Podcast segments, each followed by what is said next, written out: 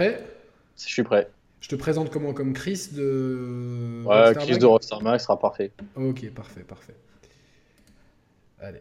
Euh, bonjour à tous, bienvenue dans cette 122e émission des Share Players, une émission spéciale Red Dead Redemption 2. Et donc, qui de plus adapté pour parler de Red Dead Redemption 2 que Chris de Rockstar Mag Salut Chris, comment ça va? Salut Yannick, bah écoute, ça va super bien, merci pour l'invitation, ça fait très plaisir. Tu sais ce que tu feras dans une semaine, jour pour jour, heure pour heure Alors écoute, euh, on va pouvoir penser que je te vais te dire oui, je serai sur Red Dead, mais non, parce que dans une semaine, je serai à la Paris Games Week, donc je pense pas toucher Ah, à Red merde. Dead avant, avant mardi ou mercredi 30-31 octobre. donc, euh, autant dire que je suis un peu... ah, C'est dur, hein Ah, c'est dur, c'est dur, mais bon. Bon. Alors, alors, c'est pour euh, déjà, on trinque, je sais pas quoi tu, quoi est-ce que tu bois, toi du coca ce soir? Ouais, moi c'est Coca, Allez, je suis sage. Santé à toi. c'est rosé exceptionnellement. J'ai plus de limoncello, donc il va falloir que je me ravitaille. Alors, euh, pour ceux qui euh, te connaissent pas, Chris, tu, euh, donc, tu gères Rockstar Mag, qui est un, c'est un site de, dédié à l'univers Rockstar en fait. C'est ça, en fait, notre idée à nous, c'était vraiment de créer un univers euh, créé par des fans, pour des fans de la société Rockstar Games.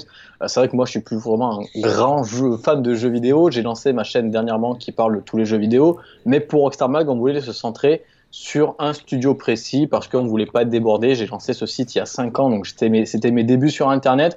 Je préférais vraiment lancer quelque chose de gérable et faire quelque chose de bien plutôt que faire un gros truc et finalement faire les choses à moitié.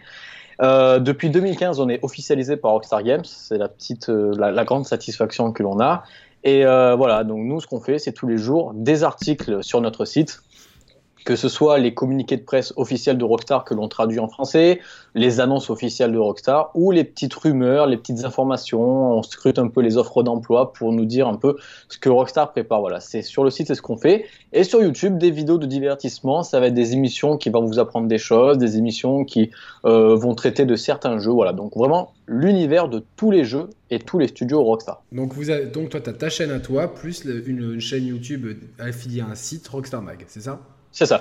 On Donc il y mettra les liens a en description. voilà, il y a Rockstar Mag pour l'univers Rockstar et après j'ai lancé Liberties Games qui là donc j'ai lancé ça il y a pas longtemps, hein, c'est fin août que j'ai lancé ça où là par contre je me cantonne pas qu'à Rockstar, je parle de tous les jeux vidéo parce que le problème avec Rockstar c'est que ah, je me suis fait connaître avec Rockstar donc on m'assimile un peu aux, aux personnes qui parlent que de Rockstar mais je suis fan de jeux vidéo en tout et il y a beaucoup de jeux comme par exemple le retour de Crash Bandicoot ou prochainement The Last of Us 2 euh, des jeux que j'adore et que j'attends et que je ne peux pas parler sur Rockstar Mag du coup je me suis dit je fais ma deuxième chaîne comme ça je pourrais parler de tout Et cette année, euh, que, quel jeu t'ont fait kiffer alors Alors moi, euh, je suis un grand fan de David Cage, donc euh, Quantic Dream, voilà, Détroit, je l'attendais en plus, c'est vraiment un, un univers que, un univers que j'adore. Donc euh, voilà, le jeu est arrivé le vendredi soir, le dimanche soir, il était terminé, j'ai passé un moment exceptionnel dessus.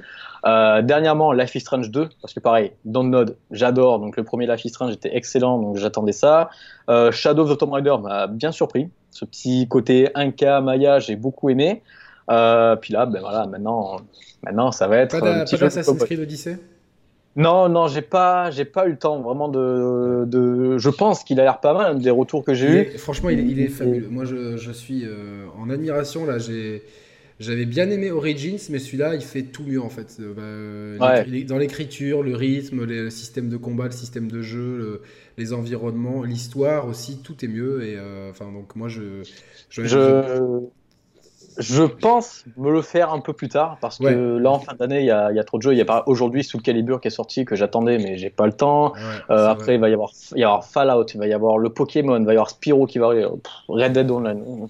Ouais, ouais, C'est trop. Donc moi j'essaie, j'espère avoir fini euh, euh, avant que Red Dead arrive, comme ça je peux me consacrer à Red Dead euh, Redemption, euh, Red Dead Redemption 2. Et bon, juste pour finir les petites questions, ton jeu Rockstar fétiche ou ton Alors c'est très très compliqué parce que Ah, c'est dur ça.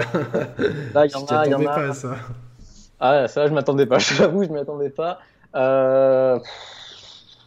euh, alors, alors, alors, alors, ça va pas être Red Dead Redemption parce que je m'étais fait spoiler le jeu et tout. J'ai une mauvaise expérience au Ah, lancement du jeu.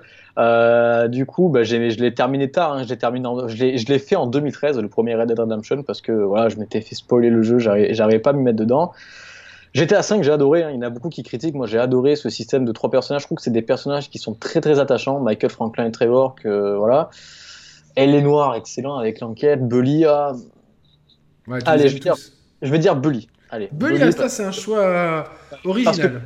Pour moi, c'est euh, la licence de Rockstar qui a le plus gros potentiel, encore plus que GTA. Euh, parce que voilà, dans un Bully 2, on pourrait imaginer un personnage qui, n'est, qui est mineur et qui, au fil de l'histoire, devient majeur, qui passe son permis, qui puisse aller avec une map gigantesque, faire un peu des randonnées, des sorties dans la forêt. Enfin, euh, vu ce qu'on voit avec Red Dead Redemption, le côté un peu RP qu'ils sont en train de mettre, je pense que Bully, c'est un Ah, jeu qui peut avoir un potentiel énorme, encore plus que GTA. Du coup, ouais, je dirais Bully. Bah écoute, moi, Bully, c'est un jeu que j'ai beaucoup, euh, beaucoup aimé aussi. Je l'avais fait sur Wii à l'époque et euh, franchement, j'ai- j'avais bien kiffé. Il y avait beaucoup de, de, de bonnes idées et j'ai trouvé l'univers assez sympa, un peu caricatural, mais je pense que c'était le Mhm. Rockstar de cette époque-là qui, vou- qui voulait Ouais. ça. Mais euh, ouais, il y a- je pense qu'il y, a- il y il pas mal de trucs à faire. Moi, j'ai beaucoup aimé euh, GTA San Andreas parce que Ah, San fan, Andreas. fan, fan de rap, donc forcément, euh, Ah ouais. c'est- tu, tu, il y avait un milliard de références. euh, puis en termes d'écriture, je trouve que c'était euh, peut-être le plus maîtrisé. J'ai adoré Red Dead Redemption 1, que moi j'ai. euh, c'est- quand tu te fais pas spoiler, en fait, quand tu y joues Voilà. tu- c'est c'est un chef-d'œuvre. Et euh, j'ai bien aimé Max Payne 3 aussi. C'est- bon, c'est pas vraiment euh, une licence Rockstar euh, qu'ils ont créée parce qu'ils l'ont racheté à, à Remedy, Ah je ouais, crois. Remedy. Ouais. Mm, Ouais. Mais j'ai beaucoup aimé ce qui est l'écriture en fait du, du jeu avec le, le héros euh, complètement qui a rien c'est un déchet, ouais. C'est vraiment. mec- c'était tellement bien écrit dans ce Brésil suffocant et tout, j'ai bien kiffé. Mais, euh, ce soir, on va parler surtout de Red Dead Redemption 2 Ah, là, vendredi euh, prochain. euh, donc, euh, parce que là, on est, on est vendredi soir. Ouais. Donc nous, il nous reste une semaine avant de, de- de ce Red Dead Redemption 2. Euh, pff, que, que dire Le développement, euh, on va peut-être parler du développement. Euh, il, a commencé en 2012, si j'ai bien suivi les, les news, Alors, euh, le premier Red Dead, euh, donc, enfin le deuxième, puisque le premier c'est Ouais. Red Dead Revolver. On va, Red le Dead de on, va, le mettre de côté parce que je pense Alors, que beaucoup On va de partir, gens on va, on va parler que de Redemption. Donc le premier Red Dead Redemption est sorti donc en mai 2010. Euh, très vite, lors de l'été 2010, euh, les premières questions sur la suite de la licence vont se poser au sein de Rockstar. Parce que et ça a au final- direct cartonné. hein, donc ils ont, Voilà, ça a direct cartonné. Le premier, bah, Red Dead Revolver, était vraiment passé inaperçu. Là, il y a eu un gros carton, donc directement, quelques, bah, un, un ou deux mois après, on, les idées sur le, premier, le deuxième Red Dead Redemption ont, ont commencé à naître au sein de Rockstar. Et c'est finalement euh, lors de l'été 2012, donc euh, 2011, un an plus tard, que le développement a commencé, que le scénario a commencé à être écrit. Et très vite, le jeu va être bouclé au niveau de sa trame principale puisque l'on a appris dernièrement avec euh, l'interview de Dan Hauser que lors de l'automne 2012, donc avant même la sortie de GTA V, le scénario principal de Red Dead Redemption 2 était bouclé. Donc on est sur une période de 7 ans de développement, euh, 2011-2012 jusqu'à octobre 2018. C'est colossal hein, euh, euh, par rapport Ah, aux gros blockbusters d'aujourd'hui. C'est c'est euh, rare d'avoir autant de temps de développement, même si euh, on, on en a de plus en plus. euh, euh, par exemple, bah, les, les studios Sony, euh, comme ils ont beaucoup de studios, ils prennent le temps. On sait que Last of Us 2, euh, ça fait un long moment qu'ils sont dessus. Euh, God of War a pris aussi son temps. Euh, Assassin- les Assassin's Creed, je crois que c'est 4, ans de développement, donc euh, ça, ça vous met un peu en perspective. Et euh, tu, te, ra- tu te rappelles, la première annonce, c'était un peu particulier parce que c'était le, le jour aussi où on a, où on a eu la première vidéo sur la Wii. Donc c'était un peu une journée euh, riche en émotions. Euh, alors c'était, je me rappelle parce que c'était le 20 octobre, c'était mon anniversaire. ah bah, euh, Donc, euh, anniversaire. c'est bientôt. bah, hein. Bah, demain. Demain, c'est demain. ouais. Eh oui. Euh, bah du coup, je me rappelle. En fait, la véritable première annonce, c'était le dimanche 16 octobre, euh, où en plein après-midi, enfin, nous, c'était l'après-midi pour nous, aux États-Unis, c'était le matin. Rockstar a simplement changé les photos Ah de profil, là, là, là. les photos de couverture de leur, de leur, euh, de leurs réseaux sociaux. Voilà, un logo Rockstar sur fond rouge. Alors là, explosion sur les réseaux sociaux. Le lendemain, le 17 octobre, ils ont mis un premier artwork où on voyait un coucher de soleil. Le lendemain, le 18 octobre, c'est là que l'annonce a eu lieu avec Red Dead Redemption 2 et le premier trailer le jeudi 20 octobre, qui était l'annonce de la, de la Nintendo Et Il y a Switch. beaucoup de gens qui ont pensé euh, que c'est la concomitance de- des deux annonces voulait dire peut-être qu'on allait avoir un Red Dead Redemption 2 sur Switch. C'est pas de mal à veille. À l'époque, on s'était dit pourquoi pas, peut-être que Nintendo prépare quelque chose de fou. Là maintenant, avec tout le respect que j'ai pour la Switch, je l'ai beaucoup, je l'ai la Switch, je la trouve vraiment très sympa. tu te prévaut contre les euh, trolls là tout de suite. Voilà, Je- j'aime beaucoup la Switch, je l'ai, c'est très sympa, mais on va atteindre un certain gap euh, de technique que même avec le, il y a maintenant des jeux comme Resident Evil 7 qui vont tourner avec le cloud sur la sur la Switch, un peu en streaming. Même là, je pense que on va être juste niveau... pour information, Assassin's Creed Odyssey tourne comme ça au Japon, donc en streaming, et c'est un jeu qui est on va dire équivalent peut-être à Red Dead au point de vue, euh, c'est un open world très riche avec beaucoup de d'effets, ça tourne bien. Donc, euh, par contre, c'est au Japon uniquement et euh, donc bon, c'est pas inenvisageable, mais c'est pas trop dans, les, dans l'ADN. J'avais pas aussi le truc, c'est qu'après, faut voir après si aussi parce que j'ai pas trop suivi cette histoire de streaming, mais est-ce que les jeux en ligne peuvent être streamés aussi? Parce que si tu sors un Red Dead Redemption 2 mais que t'as pas Red Dead Online qui suit après derrière, euh, c'est comme un peu sortir un GTA 5 sans Il y en a, que deux pour l'instant, donc c'est RE7 et Assassin's Creed Odyssey qui ont pas de mode en ligne, donc euh, euh, effectivement, c'est vrai que si tu vides un peu le jeu de sa substance, donc voilà. on va peut-être revenir un peu sur le premier Red Dead Redemption pour se remettre un petit peu en, en situation. tu te rappelles un peu de l'histoire? Alors, oui. L'histoire, du coup, depuis, je me suis rattrapé, je l'ai refait deux fois le jeu. Donc l'histoire, tout simplement, on incarne John Marston, qui est donc euh, un hors-la-loi en quête de redemption. Il veut un peu se refaire.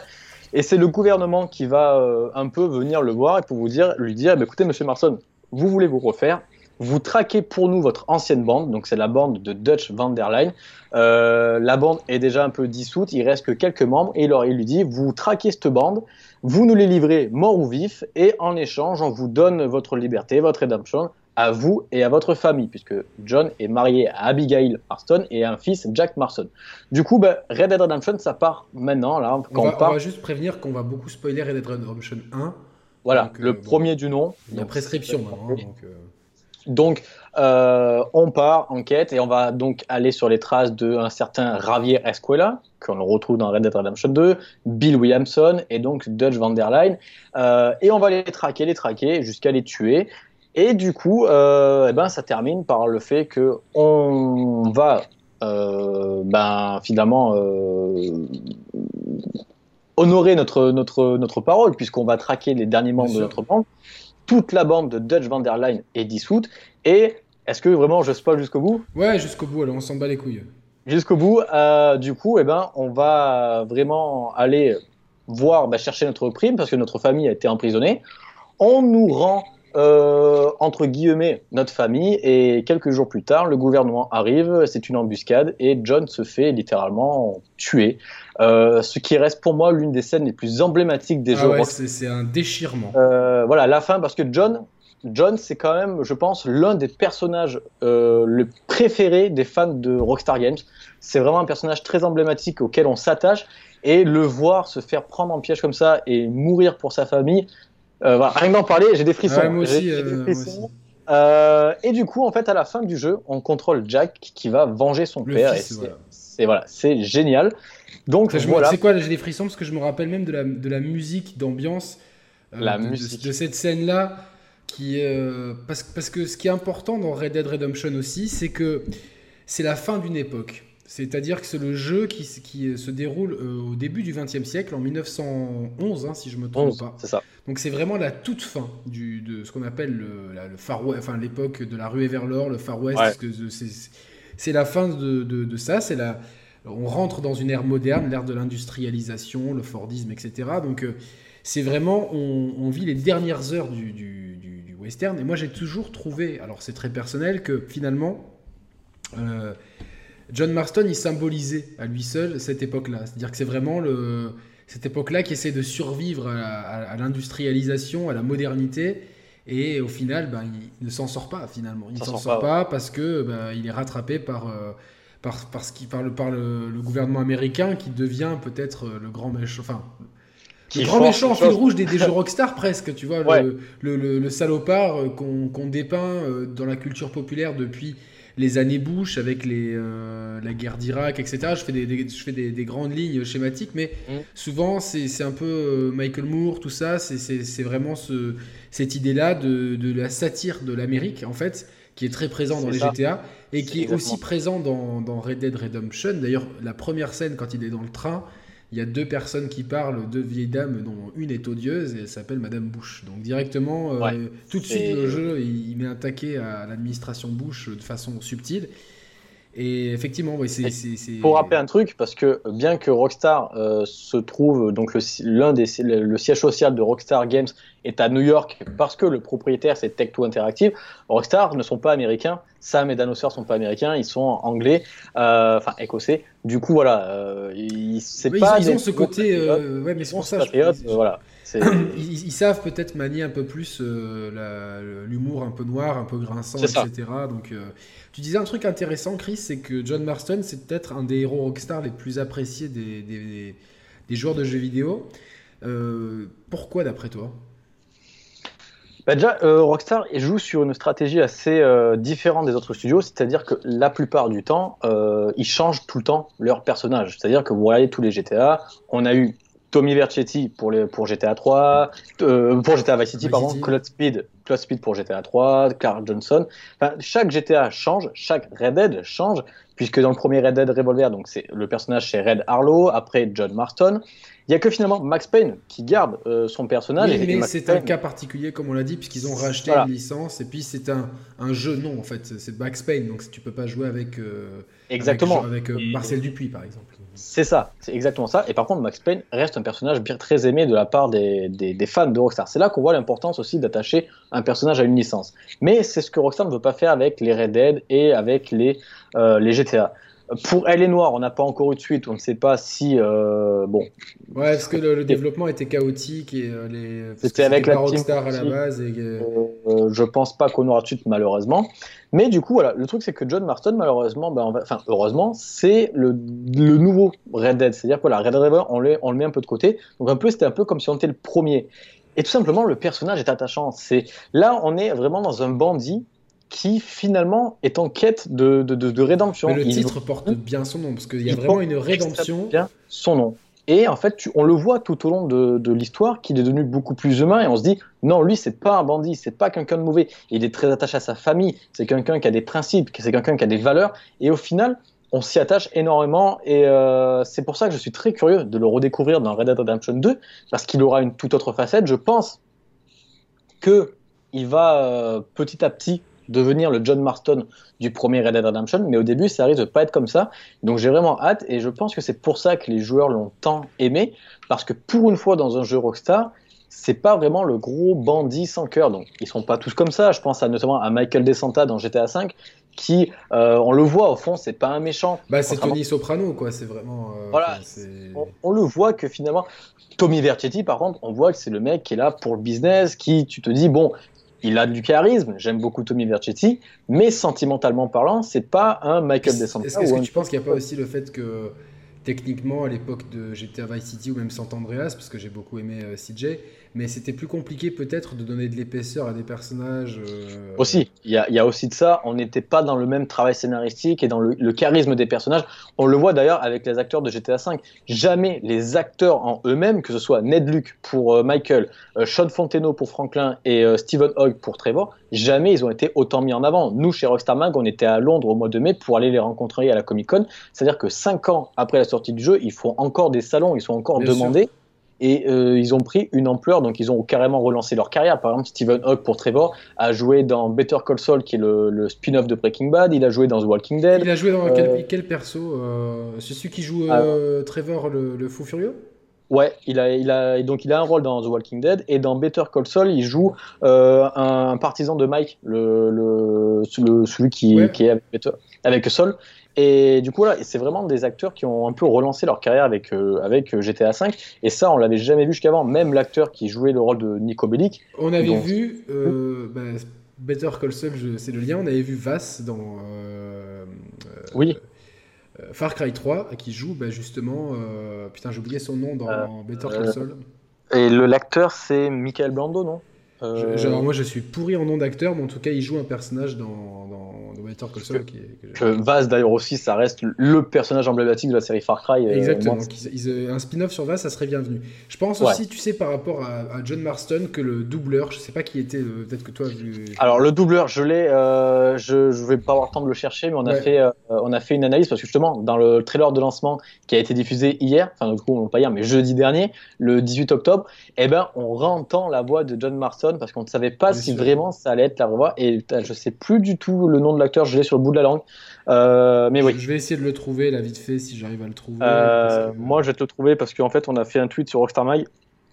Et euh, donc, ça va être. Alors, John Marston. Rob Witoff, non, c'est pas ça? C'est Rob Witoff, c'est ça. Et moi, j'ai trouvé sa performance dans Red Dead Redemption exceptionnelle. Vraiment, euh, j'ai fait le jeu à sa sortie et dès qu'il a été rétro-compatible sur euh, Xbox One, il y a moins d'un an peut-être. Euh. C'était ouais, l'année dernière. Mais l'année dernière, je crois. D'accord, bon, finalement, plus, que ce que je pensais. Mais en fait, j'ai refait, on va dire, le premier tiers du jeu en m'arrêtant volontairement pour me dire non, je, je, veux que ma dose de western soit. Moi, c'est ça. Je l'ai pas relancé, j'ai pas regardé de film, je n'ai rien fait. Je dévore, euh, dévore Red Dead Redemption 2 et après je refais le Red Dead Redemption. Ben, ben j'ai été marqué. Alors parce que tu sais quand tu fais quand quand on a fait le jeu à la sortie, moi ça a été euh, je me suis dit putain le premier Red Dead Revolver, je l'avais essayé chez un pote, c'était pas terrible, vraiment, faut être honnête. Euh, et puis j'avais peur que ça soit un sous GTA Red Dead Redemption quand il est sorti. Et puis la claque que je me suis mangé, euh, j'aime le western comme pas, plus qu'un autre. C'est-à-dire, bon, je connais les, classiques de Sergio Leone, je les adore comme beaucoup de gens euh, qui s'intéressent un minimum au cinéma. Mais ça s'arrête là, tu vois, j'ai pas non plus euh, une culture, je suis pas fan de western, j'aime le western au même titre que j'aime d'autres genres quand c'est bien fait, on va dire. Donc, mais le Red Dead Redemption m'a mis une claque pour un million de raisons. Et j'avais peur qu'en le refaisant, tu sais, des années après, il est mal vieilli. Et ouais, voilà que c'est mal vieilli et tout. Et en fait, euh, j'avais du, mal à lâcher la manette. En plus, j'étais sur plein de jeux à ce moment-là et je me suis dit, putain, mais arrête de, faire un jeu que tu as déjà fait. En plus, il y a deux qui va arriver et tout. C'est ça que. Tellement, le jeu t'aspire dans. Il y, a, une force Rockstar qui. Euh, on le voit avec les anciens GTA. Moi, sur Rockstar Mag, on a une communauté très large. J'ai des, joueurs qui sont jeunes, qui ont 14-15 ans, qui, et les joueuses, euh, qui n'ont pas connu, euh, par exemple, la sortie des premiers GTA. Et on a des joueurs de, de 20 ans, 30 ans, 40 ans, 50 ans, 60 ans.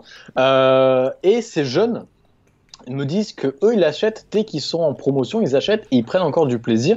Et même moi, des années plus tard, quand tu relances un Vice City ou un San Andreas, alors c'est sûr, ça a mal vieilli. Sur mais tu prends encore du plaisir sur le gameplay. Tu prends encore du plaisir parce qu'il y a la touche Rockstar. Mais Red Dead Redemption reste pour moi un jeu marquant, un jeu tournant de l'histoire de Rockstar Games. Il y a eu l'avant et l'après, tout simplement parce qu'avant Red Dead Redemption, Rockstar était dans une période sombre en interne.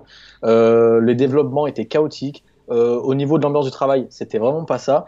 Euh, il y a eu des retards, des jeux qui ont pris beaucoup de retard. Et surtout, avant Red Dead Redemption, on cantonnait Rockstar à GTA. C'est-à-dire qu'on a eu des jeux qui étaient très bons. Les Midnight Club étaient très bons. Les Smuggle Run, qui étaient des jeux de course en leur temps, 2000, 2001, 2004, étaient très bons, mais ils sont passés un peu inaperçus. Bully, qui était excellent. Mais c'est vraiment avec Red Dead Redemption en 2010 que les gens se sont dit Rockstar, ils font pas que GTA. Et pour moi, c'est un jeu charnière qui a montré que Rockstar pouvait faire autre chose, qu'ils étaient capables d'autre chose. Il y avait aussi une autre composante, Chris, si je peux me permettre, c'est que euh, ils ont eu beaucoup de problèmes avec LA Noir quand ils l'ont racheté. Euh, c'est parce qu'ils ont racheté un truc. Ils avaient aussi un jeu qui s'appelle Agents, Agent, euh, qui était une exclusivité PS3 et qui n'a jamais vu le jour. Moi, j'avais entendu dire que ça avait été cataclysmique à cause de justement la programmation sur PS3 qui ils voulaient pousser à fond le truc et le, sel de la PS3 était tellement compliqué à, à gérer puis ils avaient des problèmes d'écriture donc je me rappelle que le contexte de sortie de Red Dead Redemption c'est euh, tiens, est-ce qu'en dehors d'un GTA, eux, ils valent quelque chose? Et euh, alors, c'était un peu ça le contexte. Pour revenir, en fait, donc au niveau de Eleanor, en fait, ils l'ont pas racheté. C'était vraiment un projet Rockstar à la base, mais qu'ils ont fait complètement en parallèle avec la Team Bondi, qui est un studio euh, australien. Australien. Mais à la base, voilà, ça devait être un peu comme Max Payne. Rockstar devait simplement s'occuper de l'édition du jeu, et la Team Bondi faisait tout le reste. Sauf que il y a beaucoup de choses qui ne plaisaient pas à Rockstar et les équipes de Rockstar se sont alliées à la Team Bondi. Malheureusement, ce projet a été euh, compliqué puisqu'il a été lancé en 2005 quand même. Il y a une vidéo, euh, une première démo qui a fuité en 2006 et euh, le jeu est finalement arrivé en 2011. Mais ça a été très très très compliqué. C'est un jeu qui a aussi marqué l'histoire puisque c'est le premier jeu qui faisait autant de motion capture et vraiment les visages sont bluffants. Il y a, a juste mm. pas d'autre mot à dire. Et ça a coûté en fait la vie au studio de la team Bondi qui a fait faillite. Il y a Brandon McNamara, je vais y arriver, le, patron de, de, la team Bondi euh, était très caractériel. J'avais entendu, entendu, dire à l'époque qu'il euh, il, avait, il était en conflit souvent avec euh, Rockstar. Ça s'est très très mal passé, ouais. Parce qu'il avait des, des, idées qui étaient absolument pas implémentables dans le jeu. Et tu sais, ça se, ça se ressent un petit peu quand tu fais les noirs, moi c'était le, point noir, excusez-moi, de ce jeu, du jeu, ah c'était que des fois, tu vois, tu avais un, choix de dialogue et tu, on, va dire que tu choisissais une ligne, euh, enfin une option qui avait l'air d'être euh, pacifiste, on va dire, euh, pour on va dire apaiser la personne avec laquelle tu, tu parlais. Et en fait, ça avait une conséquence totalement. je sais pas si tu te rappelles de ça, que des fois, tu te disais, mais. Euh, c'était. Je comprenais pas trop. Tu comprenais pas trop, tu vois, il n'y avait pas de, lien de. Alors que par exemple dans un Mass Effect, pour reprendre un autre jeu où il y a des, des, des, lignes de choix qui vont influer sur euh, la, la, relation que tu as avec les personnes en face de toi, c'était très clair. Et là, et là par moments, c'était très bien, et quand c'était très bien, le jeu était magique pour moi, vraiment, euh, cette ambiance années 50 et tout, c'était, ah, j'ai adoré. Mais putain, des fois, tu te dis, tu es obligé de relancer une partie parce que tu te dis, mais je comprends pas, j'ai fait ça pour genre euh, calmer, calmer le jeu et ça met, ça met le feu aux poudres. Et euh, ça, c'est vraiment apparemment de ce que j'ai vu après, très compliqué. les vestiges de, justement de, de, de, la folie des grandeurs de McNamara. Ça a été euh, très compliqué au sein de, Rockstar avec, avec ce monsieur qui lui-même était en conflit avec ses équipes. D'où le fait qu'en fait, quand la Team Bondi a coulé, lui a fondé son studio de l'autre côté, mais il a, il a voulu reprendre ses anciennes équipes qui l'ont tous dit non, ils sont partis de l'autre côté. Il y a eu aussi polémique parce que Rockstar ne l'a pas crédité euh, et n'a pas crédité certains membres de gens au, générique, ce qui a fait aussi une polémique. En tout cas, Rockstar euh, n'en tient pas une très bonne leçon de Elle Noir et quand on les avait, enfin pas on, mais quand on interviewe Rockstar au sujet de Elle Noir 2, pour eux c'est non catégorique. Bon, maintenant, pour la petite histoire, en 2012, il y a une série américaine qui a été lancée qui s'appelait Alien Noir et Rockstar les a foutus au, tribunal pour qu'ils changent leur nom en disant que Alien Noir leur appartenait à eux. Et les producteurs de la série disaient oui, mais vous avez dit que vous ne ferez pas de suite, donc le, nom est disponible maintenant. Et Rockstar a dit c'est nos projets, c'est à nous. C'est soit vous, cédez les droits, vous changez le nom de la série, soit c'est au tribunal. Ils ont fini au tribunal, ils ont obtenu gain de cause et les Noirs appartiennent à Rockstar. Donc et la sortie Switch, quand même, euh, pour moi, fait un petit peu office de. Eh, vous vous rappelez, euh, et sorti sur PS4 et Xbox One aussi. Et vous vous rappelez que de ce jeu, et pour voir un petit peu la réception du public d'aujourd'hui, je, pense que ça. Alors, moi, il y a deux trucs pour la Switch. Euh, d'une part, très clairement, quand ils l'ont annoncé sur Switch, euh, je m'attendais à un portage préquel. C'est-à-dire que ce qu'on a eu, c'est vraiment la version PS3 allez, version 1080p, 4K, Xbox One, PS4 Pro, Xbox One X. Mais voilà, quand on voit le portage de GTA V, qui a eu un moteur graphique amélioré, qui est vraiment, on voit la différence entre la version PS3 et PS4. Tu prends la version PS3 et la version PS4 d'elle est noire, à part euh, des textures 4K, il n'y a pas. moi, pour moi, c'est juste pour tester. Pour tester, c'est un peu genre, bon, comment les joueurs réagissent? Est-ce est que cette licence, elle attire? Quel, quel est son potentiel de vente?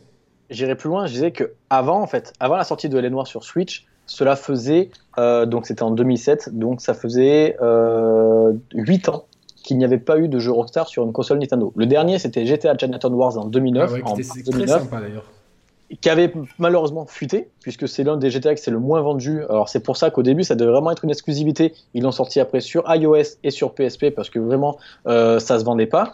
et c'était parce que c'était sur, DS et pas ou 3DS. DS, mais le problème, sur, DS problème de la DS, c'est que enfin, euh, tout le monde a eu sa petite carte pour mettre les ROM dessus, quoi, tu vois. Donc, euh, et c'est ça. Euh, et le truc, c'est que Rockstar, ils ont eu donc deux trois échecs consécutifs sur Nintendo et ils ont complètement arrêté de développer sur cette console. Et moi, pour moi, vu le succès de la Switch et Tech2 le dit vraiment qu'ils veulent soutenir la Switch, je me suis dit, il faut aller noir pour voir les, les réceptions. Il a été très bien reçu puisque en termes de vente, c'est la version PS4 qui est au-dessus, mais après c'est la version Switch et après la, Xbox One. Donc il y a eu de très bons. Je pensais que Switch serait devant PS4, tu vois, bizarrement. Euh, la PS4. Alors après, mes, mes chiffres datent de début 2018 parce que j'avais fait un article juste après Noël. D'accord. Il faudrait que je recheck. Euh, mais moi, pour moi, Rockstar est en train de retester le public, voir s'il y a du, euh, s'il y a du public sur Nintendo. Et j'étais persuadé qu'en 2018, ils allaient faire la même, un remastered de GTA 4 pour leurs 10 ans, avec pareil PS4, Xbox One, Switch. Il n'est pas arrivé, mais pour moi, je pense qu'à l'avenir, il risque de euh, balancer d'autres. Euh, alors pourquoi pas un Red Dead Redemption aussi, premier du nom, pour je sais pas. Mais je trouve ça bizarre ce qui se passe autour de Rockstar parce que l'année dernière c'était quand même leurs 20 ans, enfin les 20 ans de la série licence GTA, ils ont rien fait. Ils ont juste officialisé l'annulation du DLC solo GTA 5. Euh, ils ont rien annoncé pour leurs 20 ans alors que c'est dans un mois et demi, c'est en décembre. Euh, 10 ans de GTA 4, on n'a rien eu, donc je trouve ça vraiment bizarre. ils n'aiment pas les anniversaires. Ah, ils n'aiment pas les anniversaires. Bah, après, voilà, leur premier anniversaire, leur premier 10 ans d'anniversaire, c'était en 2008 et c'était une année très chaotique pour Rockstar. Euh, ils sortaient juste du procès du Hot Coffee, euh, c'était un peu le chaos pour eux. Peut-être qu'ils n'aiment pas les anniversaires, c'est ça. Peut-être qu'ils n'aiment pas les anniversaires, mais en tout cas, nous, euh, je pense qu'on peut célébrer leur, anniversaire avec Red Dead Redemption 2, parce qu'il sort il sort là. Donc euh, on va revenir un peu sur euh, l'univers Red Dead. On, est un peu parti sur d'autres jeux, mais c'est ah, toujours bien aussi de, parce que c'est ça, permet de comprendre justement la sortie de Red Dead Redemption 1. Elle s'est faite dans un, dans, un moment où Rockstar n'était pas le Rockstar d'aujourd'hui. Rockstar ah aujourd'hui, c'est ah une puissance euh, colossale euh, pour que Call of Duty, Battlefield, euh, tout le monde ait bougé un petit peu et qu'il n'y ait pas, qu'il pas Days, que Days Gone, hein, il a été là, il est de nouveau déplacé, mais il devait à la base sortir cette fin d'année. Il fait, ça fait peur à tout le monde. Donc, euh, c'était bah, pas, pas, le cas à l'époque. C'était à l'époque où le premier sort. à la base, il devait sortir en fin d'année 2017. Et lorsqu'il a été repoussé une première fois au printemps 2018, il y a le PDG de Electronic Arts et euh, alors c'était pas Yves Guillemot sur Ubisoft, mais il y avait un haut placé d'Ubisoft qui avait tous les deux déclaré en disant que c'était un soulagement. Il disait on est content de voir un jeu Rockstar arriver au mois de mai parce que l'arrivée d'un jeu Rockstar fait toujours mal, mais quand c'est au mois de mai, c'est pas la période de Noël, on s'en fout. Là, quand ils ont dû voir qu'il était repoussé une deuxième fois, mais à Noël, enfin fin d'année 2018, ça a dû être la catastrophe. Mais c'est tout, tout a été avancé. Normalement, les Assassin's Creed sortent euh, un peu plus tard, fin octobre. Euh, là, ils l'ont mis euh, début octobre. Bah, Call of Duty sort plus tard également. Battlefield sort plus tôt. Donc, euh, Battlefield a, été, d'ailleurs été repoussé, repoussé parce qu'ils n'ont pas tenu les délais. Ah, Electronic Arts, ils vont vraiment, les pauvres, ils vont passer un mauvais Noël. Parce qu'apparemment, d'après ce que j'ai entendu, les précommandes de, de, Battlefield 5 sont vraiment pas très bonnes. Et en plus, il va arriver fin novembre. Fin novembre, c'est là qu'on risque d'avoir aussi Red Dead Online. Donc eux, les pauvres, je pense qu'ils ont vraiment loupé leur, leur FIFA, je sais pas, j'ai l'impression que il y a beaucoup de gens qui ont fait l'impasse cette année, donc après ça, se vend très bien. Hein. tous, les ans, tous les ans, je dis non, je ferai pas, je prendrai pas cette année, je craque. Là cette année, j'ai pas craqué. J'ai craqué pour PES et je, je m'en porte pas plus mal du coup. Euh, ouais, ben peut-être que je vais faire pareil. Mais après, Electronic Arts, j'ai envie de dire, malheureusement, ils cherchent un peu. Euh, ils, ils, ils, pourraient être. C'est un peu l'anti-Rockstar hein, quelque part. Mais c'est surtout que moi, je comprends pas du tout euh, Electronic Arts. C'est-à-dire que tous les ans, ils font des conférences ratées à l'E3 et pourtant, ils font les mêmes erreurs. Donc, c'est pas comme année, c'est pire en pire les conférences à l'E3. Et c'est pas comme si à chaque fois, ils faisaient d'autres erreurs. Non, ça fait une dizaine d'années qu'ils font les mêmes erreurs. Donc, ils engrangent un cash fou grâce à FIFA, par exemple. Donc, ouais, mais euh, tôt ou tard, ça va faire mal. Ah ouais, ça va faire mal. Mais... un exemple très simple. Tout le monde demande un burn-out. Ils ont la licence burn-out. Ils sont propriétaires de Criterion Games qui ont fait les beaux jours de la licence burn-out qu'est-ce qu'ils ont fait? Est-ce que tu penses qu'ils vont faire un Burnout Paradise Remastered pour annoncer l'arrivée d'un futur Burnout? Non. Il faut un Burnout Paradise Remastered pour mettre la hype aux fans. Et un mois ou deux après, c'était au mois de mai, ils annoncent qu'ils vont demander à un autre studio qui n'ont jamais fait de jeu de voiture de créer une suite spirituelle de Burnout. Non, mais c'est vrai, personne n'a compris ça. C'est bah, qu'est-ce que ça va faire? Ça va faire que le jeu, bah, il va, il va, il va peut-être être bien, mais ce sera à des années du de Burnout, alors qu'il dispose de la licence, des droits de la licence, et il dispose de critères. déjà en train de, de... parce qu'apparemment les précommandes sur Anthem ne sont pas bonnes du tout. Euh. Mais attends, tu as vu les critiques de Anthem de la presse qui l'ont vu en off à l'E3 Ouais, c'était pas, pas glorieux, mais euh, ils, ils, sont déjà en train de, de chercher des excuses.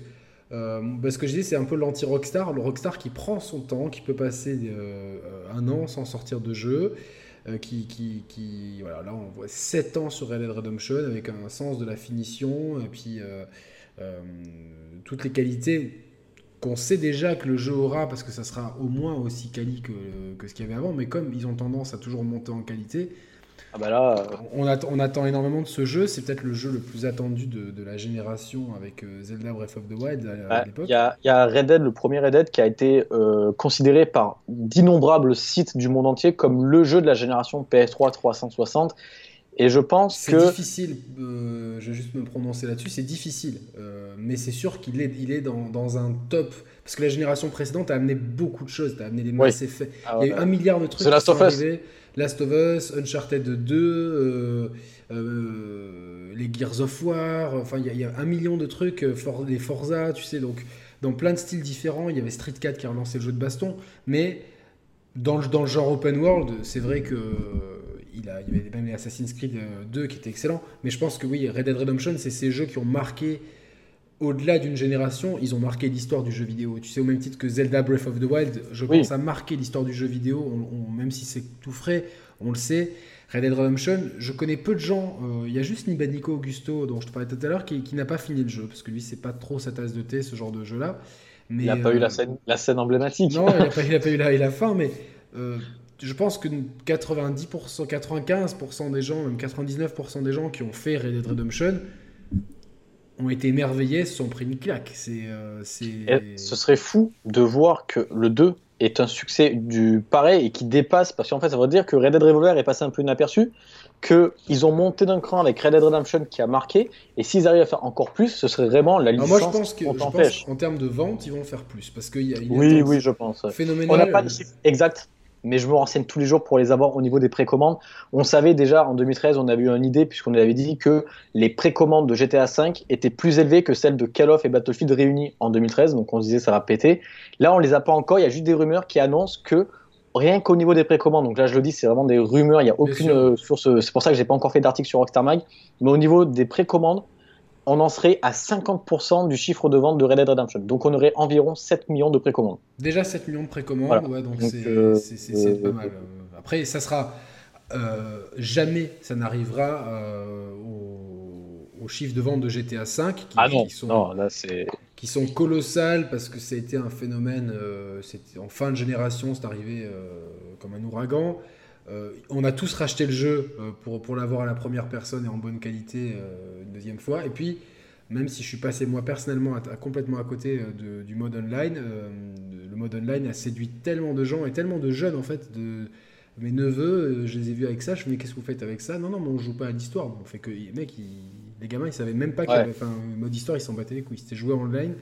Et euh, je pense que le succès du online a été aussi la raison de l'annulation, je pense, du DLC solo. Je pense que s'il y a Moi, tu vois, je suis un des grands défendeurs qui me disent que l'annulation du DLC est due à l'affaire Leslie Benzi et j'ai envie un peu de dire qu'on le voit avec la communication autour de Red Dead. Ils se sont fait taper sur les doigts avec le DLC solo. Tout le monde le voulait. C'est là que c'est un peu drôle parce qu'on se dit que Rockstar, c'est quand même le seul studio sur qui on crache parce qu'il n'y a pas de DLC solo. Hein, D'accord? Donc là, c'est un peu drôle. tu sais pourquoi, Chris? Parce que les DLC solo, on en a eu finalement qu'avec euh, GTA 4. Parce que... et, Red, et Red Dead avec Undead Nightmare. Oui, mais c'était euh, un peu particulier quand, même. Quoi. C'était Ouais, c'était particulier, mais c'est quand même un DLC qui, qui proposait 15 heures, 20 heures de vie. En termes de contenu, c'était. Oui, mais oui, oui, je, suis d'accord. Mais c'est, euh, je pense que ça a moins marqué les gens que euh, The Ballad of Gay Tony et l'autre c'était Lost, and Damned. De, Lost and Damned, c'est ça? C'est ça.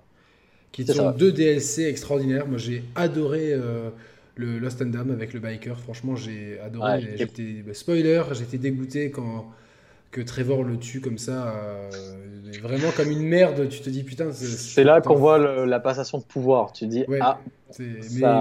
et même Ballad of Gay Tony, c'est vraiment ça, ça a amené. Euh, euh, ça te ramenait deux fois dans, dans, Liberty City, mais avec des angles complètement différents. Ça te racontait mm. des histoires différentes et tu te disais putain mais là j'en ai pour mon argent quoi tu vois. À, bah, l'époque où des DLC on, il y a eu le scandale sur Assassin's Creed 2 où il y avait eu deux séquences qui avaient été retirées du jeu pour te les faire acheter en DLC c'était deux séquences.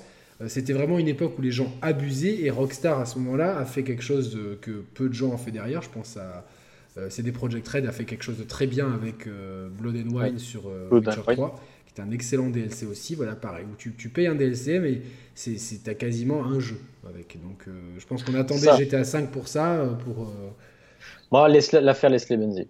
Ah, tu pour peux l'avoir. rappeler euh, un petit peu ce que c'est rapidement Alors, euh, euh, Leslie Benzi, c'est un- le producteur de tous les GTA depuis 2001. hein, franchement, c'est lui qui, euh, c'était l'homme qui était pratiquement aussi important, voire plus important que Sam et Dan Hauser, qui sont les, les, les cofondateurs et présidents, vice-présidents de Rockstar Games. Et clairement, c'est lui qui s'occupait de superviser le projet de tous les GTA. GTA 3, Vice City, San Andreas, tous les GTA jusqu'à GTA 5, c'était lui. Et en 2000, donc euh, le jeu est sorti en 2013 et c'est en 2015 euh, communiqué officiel de Tech2 Interactive, Leslie Benzi quitte Rockstar North. Alors là, euh, personne s'attendait à ça. non, non, c'est vrai qu'on s'attendait pas à ça, c'est sûr. l'a vu venir. Ça, ça a été vraiment là l'une des plus grosses affaires du, du jeu vidéo de cette année-là. Euh, ça passe, c'était en janvier. Bon. En mars, deux mois jour pour jour après, Leslie Benzi porte plainte contre Rockstar Games et les frères Hauser pour euh, manipulation, euh, pour, euh, pour euh, en fait l'avoir forcé à démissionner et pour 150 millions de dollars de royalties. Les royalties, c'est les à côté sur les, les, les ventes de, de GTA V. Chose extrêmement rare de la part de Rockstar qui connaît, je pense qu'ils ont leur, leur carte de fidélité au- à la Cour suprême de New York, tellement ils ont eu des procès. En général, c'est silence radio. La chose euh, assez folle, moins de 24 heures après, communiqué officiel de la part de Rockstar Games qui dément toutes les accusations et qui accuse Leslie Benzi euh, d'être parti en congé sabbatique parce qu'il devenait fou, parce qu'il ne venait plus au bureau, que lorsqu'il venait au bureau, il était ingérable, qu'il ne rendait pas les tâches qu'on lui demandait, etc. Quoi qu'il en soit, à partir de là, on n'a plus rien su. Il y a eu une première euh, cour euh, de, enfin une première, euh, un premier Décision round, justice, voilà, l'année dernière qui a donné faveur en fonction de Rockstar. Et là, il y a encore deux, deux procès en cours et apparemment, ce serait aussi en faveur de Rockstar, mais on devrait avoir les réponses fin 2018, début 2019. Euh, le Oui, truc, donc forcément, le DLC solo a dû être impacté par, par ça.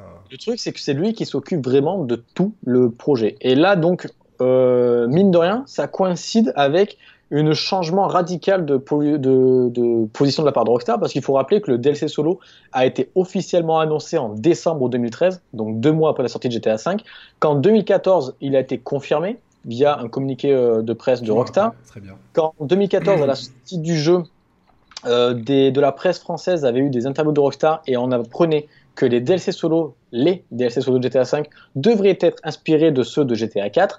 Et finalement, 2015, euh, Leslie Benzi démissionne. Toute l'année 2015, on n'en entend pas parler. 2016, on n'entend pas parler. Et 2017, on apprend qu'ils sont annulés. Euh, moi, je pense Oui, que ça. Et comme je disais, tout le monde a dit non, c'est parce que le online marche trop bien, euh, forcément il y a trop d'argent à se faire. Oui, c'est vrai. L'un Maintenant, n'empêchait pas l'autre, en fait, tout simplement. l'un n'empêchait pas l'autre. Si on y réfléchit deux minutes, s'ils nous sortent un DLC solo, comme Ballad of Ghetto-Knee et Lost and Damned, avec du contenu supplémentaire, ça va relancer les ventes du jeu, donc remettre du monde online, donc leur rapporter encore plus d'argent entre le solo et les gens qui reviennent. Ils avaient tout à y gagner. Rockstar est un studio solo. Ils, développent principalement des jeux solo. Et leur, euh, leur façon de faire avec Red Dead Redemption 2 le montre. Tout le monde attend euh, Red Dead Online, qu'est-ce que ça va être? Et ben nous sommes à une semaine de la sortie du jeu. On sait qu'il y aura Red Dead Online, on sait que ça va arriver en novembre, point barre. Ils ne communiquent pas là-dessus. Pour eux, c'est une façon de montrer on tient au solo. Vous nous avez craché dessus parce que vous nous avez accusé de euh, favoriser le online. On vous montre que non. Euh, quand GTA V est sorti, annonce officielle de Rockstar, on avait environ 30-35 heures de jeu pour la durée de vie du jeu. Là, on a appris cette semaine 60 heures pour la durée de vie du jeu. Juste le principal, sans les à côté. Donc, c'est deux fois plus que GTA V. Donc, Rockstar montre que le solo, ils y sont attachés, que c'est pour ça que leurs fans euh, sont là, parce qu'à la base, c'était du solo, et que même s'ils se préparent à faire du online fou, il y a quand même le solo qui est là, et ça, pour moi, c'est très important. Oui, bien sûr, euh, parce que je pense, je pense qu'ils ils ont beaucoup appris de GTA V et même de Red Dead Redemption, le premier du nom, pour le online. Pour, euh, Oui. Mais pour l'instant, on sait peu de choses sur le online, donc euh, je pense qu'on on peut s'attendre à quelque chose de très similaire à ce qu'ils ont fait dans GTA V avec, euh, je pense. Moi, je pense euh, que ça va être fou. Parce que Rockstar n'a rien dit dessus. hein. Ils l'ont juste annoncé, mais c'est Karl Slatoff, le président de Tech2, et Strojelnik, le PDG, qui, eux, par contre, Eh ben, c'est ça qui fait un peu peur aussi, parce que là, quand tu vois que la maison mère de Tech2 commence à prendre la parole à la place de Rockstar, tu dis que c'est pas normal. Et eux, par contre, ils ont vendu du rêve. Parce que je sais pas si tu euh, te rappelles, mais il y a quand même Karslatov, donc le président, qui a dit que Red Dead Online, le multi de Red Dead Redemption 2, va bouleverser l'industrie du jeu vidéo. Et ça, c'est des mots très forts. moi, je me méfie de ces effets d'annonce euh, de, de, la part de... C'est justement ce que je te dis, parce que justement, là, du coup, bah, nous, en tant que consommateurs, en tant que fans, quand on a la maison mère qui dit ça, on s'attend à un truc de fou. Et imagine que Rockstar, finalement, propose simplement un GTA Online, mais version cowboy. On va se dire, mais ça révolutionne rien. Ils ont juste mis l'expérience de GTA Online en version western. Oui, mais c'est souvent ces effets d'annonce tu sais, c'est, tu sais, c'est souvent aussi pour les marchés boursiers. Tu sais, c'est des trucs. Euh, une fois qu'ils prennent ce truc-là, l'action elle monte en bourse et c'est bien qu'elle monte avant. Euh, donc moi, je, de, de, de, par mon expérience dans l'analyse du jeu vidéo, euh, puisque la chaîne va bientôt fêter ses 4 ans, donc on a commencé à être rodé, rodé à analyser tout ça et à décortiquer l'industrie, même si on, et en plus on le faisait même avant d'avoir la chaîne avec Roman. Il y a eu beaucoup d'annonces comme ça, souvent de, de, gens qui disent ouais ce jeu il va il va et souvent c'est juste des effets leviers par rapport à, oui. aux actionnaires à la bourse etc donc moi pour l'instant moi de toute façon j'ai jamais été euh, trop online sur les jeux Rockstar. Donc euh, et j'ai pris le parti de prendre le jeu sur Xbox One pour, euh, pour, pour, la, pour la résolution. Je sais qu'il y aura moins de gens que sur PS4 mais toi Chris tu es un gros partisan. Tu es de, de la théorie comme quoi Red Dead Redemption 2 pourrait être un cross, euh, un cross, euh, cross ah, plateforme. Nous, clairement, on est l'un des premiers, euh, l'un des premiers à parler de ça, puisque ça fait quand même depuis un an et demi qu'on en parle sur Rockstarman. Donc à l'époque, ça faisait sourire les gens, et au fil des mois, il commençait à moins sourire et à plus nous prendre au sérieux. on avait même parlé avec Julien Chaise, puisque lui nous disait non, mais c'est pas possible. Il y a quand même le patron de Sony, c'est même pas PlayStation, qui a dit non, c'est pas possible. Et nous on dit d'accord, c'est pas possible. Mais Rockstar est en partenariat officiel avec euh, PlayStation depuis 2012, donc depuis l'avant-sortie de GTA V. Pour Red Dead Redemption 2, dès l'annonce du jeu, donc le jour du trailer, PlayStation a déjà annoncé qu'il y aurait du contenu en avant-première sur Red Dead Redemption 2. Donc on savait qu'il y avait un gap qui était franchi puisqu'il y aurait un, un, partenariat encore plus important avec Red Dead Redemption 2. Et là, en mai 2017, alors qu'un petit matin, comme d'habitude, je scrute les offres d'emploi de Rockstar, qu'est-ce que je vois? Une nouvelle offre d'emploi de Rockstar San Diego, qui sont les principaux développeurs de Rockstar, qui recherchent un spécialiste en cross-platform pour du euh, multijoueur sur PlayStation Xbox, qui puissent jouer ensemble. Et là, je me dis, putain, ils vont le faire. Alors, on fait l'article, tout de suite, ouais, ce serait génial, mais non, PlayStation ne veut pas, puis ça n'existe pas, parce qu'il y a encore un an et demi à l'avance, il n'y avait pas Fortnite, il n'y avait pas tout ça, le cross-platform n'existait pas vraiment, il y avait ça arrivait sur Rocket League, euh, mais là, ça serait vraiment le. Il existe aussi sur euh, Street Fighter 4 entre joueurs PC et joueurs euh, PS4. Voilà, mais c'était très très. je, fais une, parenthèse juste pour expliquer le pourquoi du comment. C'est-à-dire que Street Fighter, la communauté de jeux de combat, c'est pas une grosse communauté, mais c'est une communauté qui est très fidèle et qui existe dans beaucoup de pays où le, marché console ne perce pas. Donc euh, l'Amérique du Sud, euh, les pays du Moyen-Orient, euh, beaucoup de parties de l'Asie ainsi que la Russie, c'est des, marchés qui sont beaucoup PC. Donc le deal de Capcom, c'était de, ok, on fait l'exclu PS4, vous, vous financez certains trucs, pas tout machin, mais il faut impérativement qu'il y ait du cross, du cross platform entre PC et PS4 parce que on peut pas avoir la communauté qui est soudée en deux. Le, but, c'est de garder une communauté. Donc euh, finalement, Sony n'est pas euh, fondamentalement contre, parce que au final, euh, tu, fais du crossplay sur Rocket League, tu fais du crossplay sur, sur Street 4, sur Street 5, et là, tu as plié. Ils ont plié devant, devant, devant Fortnite, parce que Fortnite, aujourd'hui, c'est le, le, mec, ils font ce qu'ils veulent, quoi. Tu vois ce que je veux dire Fortnite, c'est tellement gros, donc... et, qui, et qui, à part Fortnite, pourrait faire plier Sony? Le seul, c'est Rockstar. Moi, c'est ma théorie depuis le début. Donc, au début, on nous prenait pas du tout au sérieux, on rigolait. Au fil des mois, quand Fortnite a annoncé son cross-platform sur Switch, PC, Xbox, que Sony, alors là, les gens ont commencé à nous prendre un peu au sérieux en disant ouais, bon, bah, si Fortnite n'y arrive pas, les seuls qui pourront, c'est Rockstar. On a commencé, et là, pour moi, je suis pas d'accord avec toi, c'est pas Epic Games qu'on fait, euh, fait plier. Pour moi, Rockstar, ils ont leur ego. Ils avaient négocié déjà ça dans le partenariat, qui voulaient que ce soit les premiers le faire.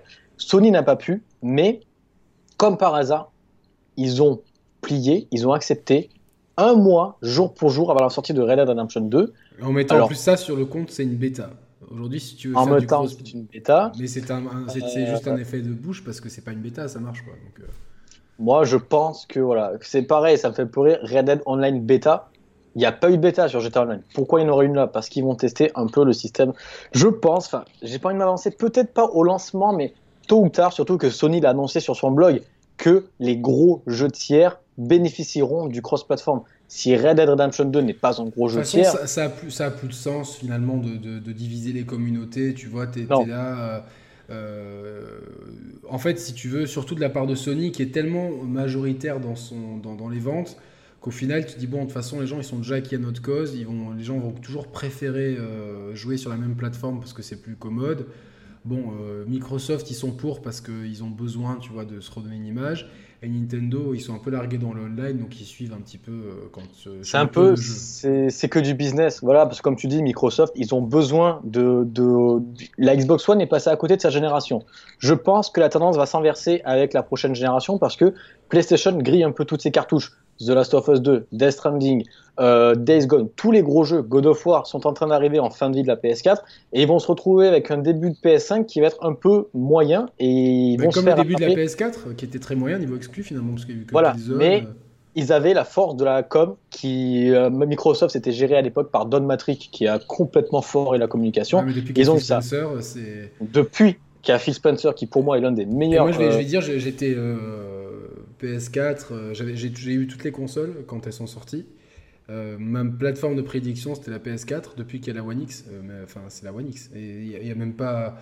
Il a même pas de débat parce que bah, déjà, moi je préfère la manette de la Xbox One, donc c'est déjà un gros plus. Et puis les jeux, ils sont tous sensiblement meilleurs sur, sur Xbox One. Le, moi, pour moi, donc depuis que j'ai l'âge de 3 ans, je joue sur PlayStation, donc on va dire que je suis trop attaché à la console ou quoi que ce soit.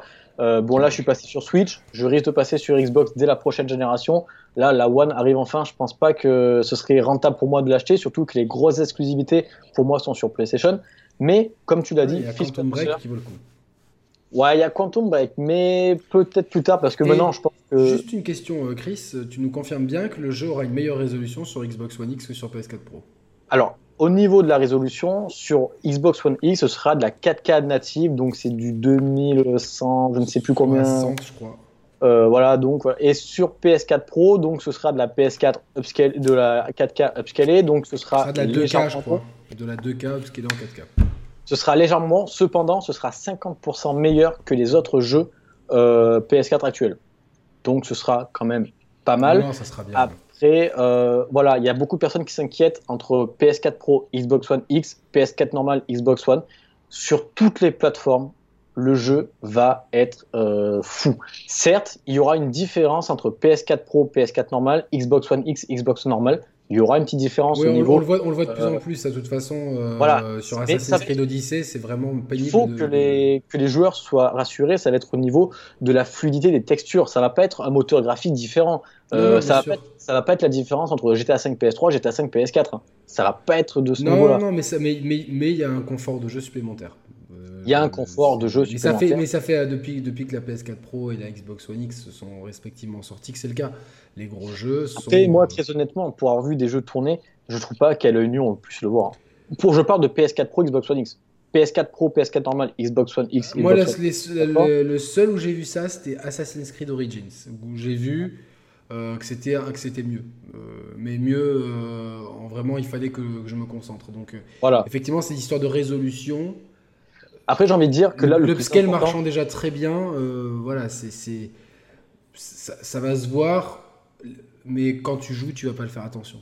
Moi, je pense que là, pour une personne qui a une PS4 Pro, une Xbox One X, l'un des plus importants, c'est la qualité de l'écran de télé. Parce que même si vous avez un écran 4K qui date un peu, euh, si vous avez un 4K OLED, HDR, tout ce que vous voulez vraiment au point, c'est là que ça va vraiment jouer. Parce que même si vous avez une One, euh, One X PS4 Pro, mais vous n'avez pas l'écran qui suit derrière, c'est là aussi. en, général, euh, enfin, en général, euh, ceux qui sont équipés. le prix des écrans a, tellement baissé, donc euh, bon. Et c'est vrai que les différences, moi j'ai vu récemment sur Forza Horizon 4, T'as un mode graphique et sur Tomb Rise of the Tomb Raider. C'est l'un des jeux que je pourrais acheter la modding, c'est pour Forza Horizon 4. C'est. Alors j'ai pas, j'ai pas beaucoup joué chez Roman, il s'éclate dessus, mais en tout cas, euh, t'as le mode fluidité, 60 fps, ou, euh, et, donc, euh, et le mode graphisme, où t'es- où- mais par contre tu passes en 30 fps. Et c'est pareil pour ton Rise of the Tomb, euh, Shadow of the Tomb Raider. Ouais. T'as le mode performance, donc où t'es en 60 fps, et le mode graphisme où tu tombes à 30 fps, mais avec des graphismes améliorés. Écoute, sur les deux jeux, j'ai quasiment pas de vue de différence en fait. C'était vraiment. Ouais. euh, je m'approchais de ma télé. Ah oui, d'accord, les, les- les petites, les petites feuilles d'arbre, elles sont un peu, un peu mieux modélisées.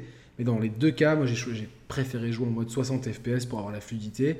Ouais. Euh, quitte à perdre un peu en graphisme sur des détails que tu ne, tu ne regardes pas parce que tu es concentré ou sur ton perso dans un cas ou dans, sur ta bagnole dans l'autre. Donc, euh, euh, Exactement. Ça sera le même cas ici pour Red Dead Redemption. Euh, PS4 Pro, Xbox One X, oui, il y aura un différentiel de résolution qui va peu se voir. Moi, j'ai surtout pris pour parce que j'aime tellement la manette et je dis je vais tellement passer de temps dessus que Il y a beaucoup de gens qui me demandent écoute, j'ai les deux consoles ou je vais acheter la console. Prenez sur la, la, la plateforme sur laquelle vous êtes le plus à l'aise. C'est ça. Bien sûr. Il n'y a aucune différence qui va justifier de dire non, écoute, t'es pas à l'aise sur Xbox. aussi, Chris, euh, euh, la- dans l'éventualité où l'histoire te donne tort et qu'il n'y ait pas de cross-platform, euh, prenez quand même en compte là Avec où, vos potes.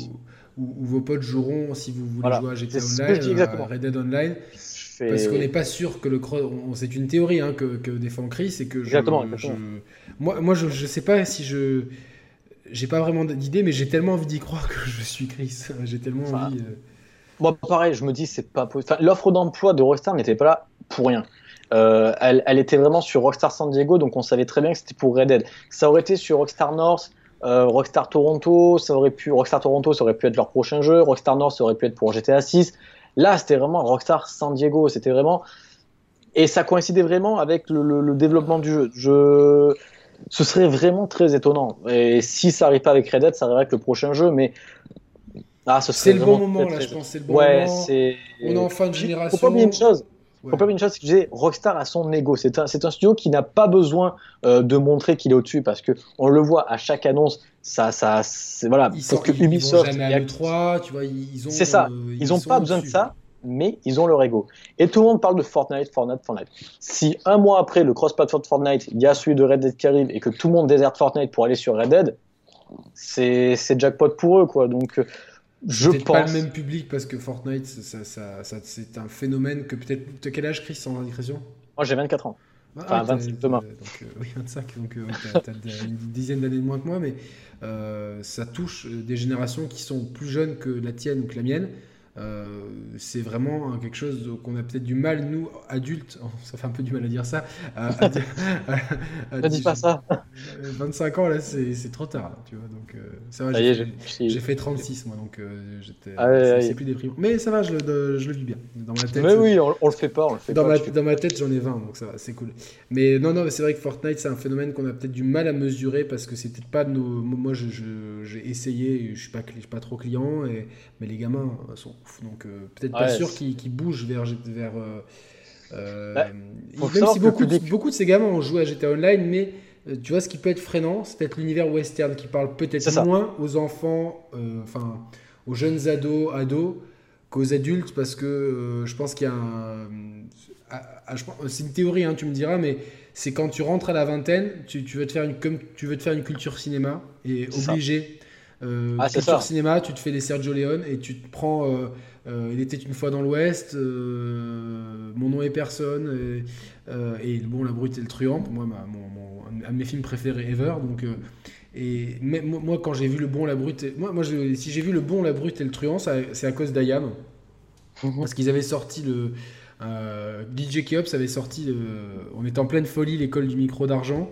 C'était un phénomène et tout. On était, c'est, euh, bah, un des disques les, plus vendus euh, en, de rap français. Puis c'est un disque mythique. Et dans la foulée, il sort, euh, DJ Keops sort Sad Hill. Donc c'est un disque un peu concept où il y a. Donc Sad Hill, c'est le, le- le nom du désert, de- du cimetière de- du du Bon, la. Brute et le Truand. Et il y a le morceau éponyme d'A- d'Ayam qui s'appelle Sadil, donc, et chacun, un des trois rappeurs, incarne un des trois personnages du, du film.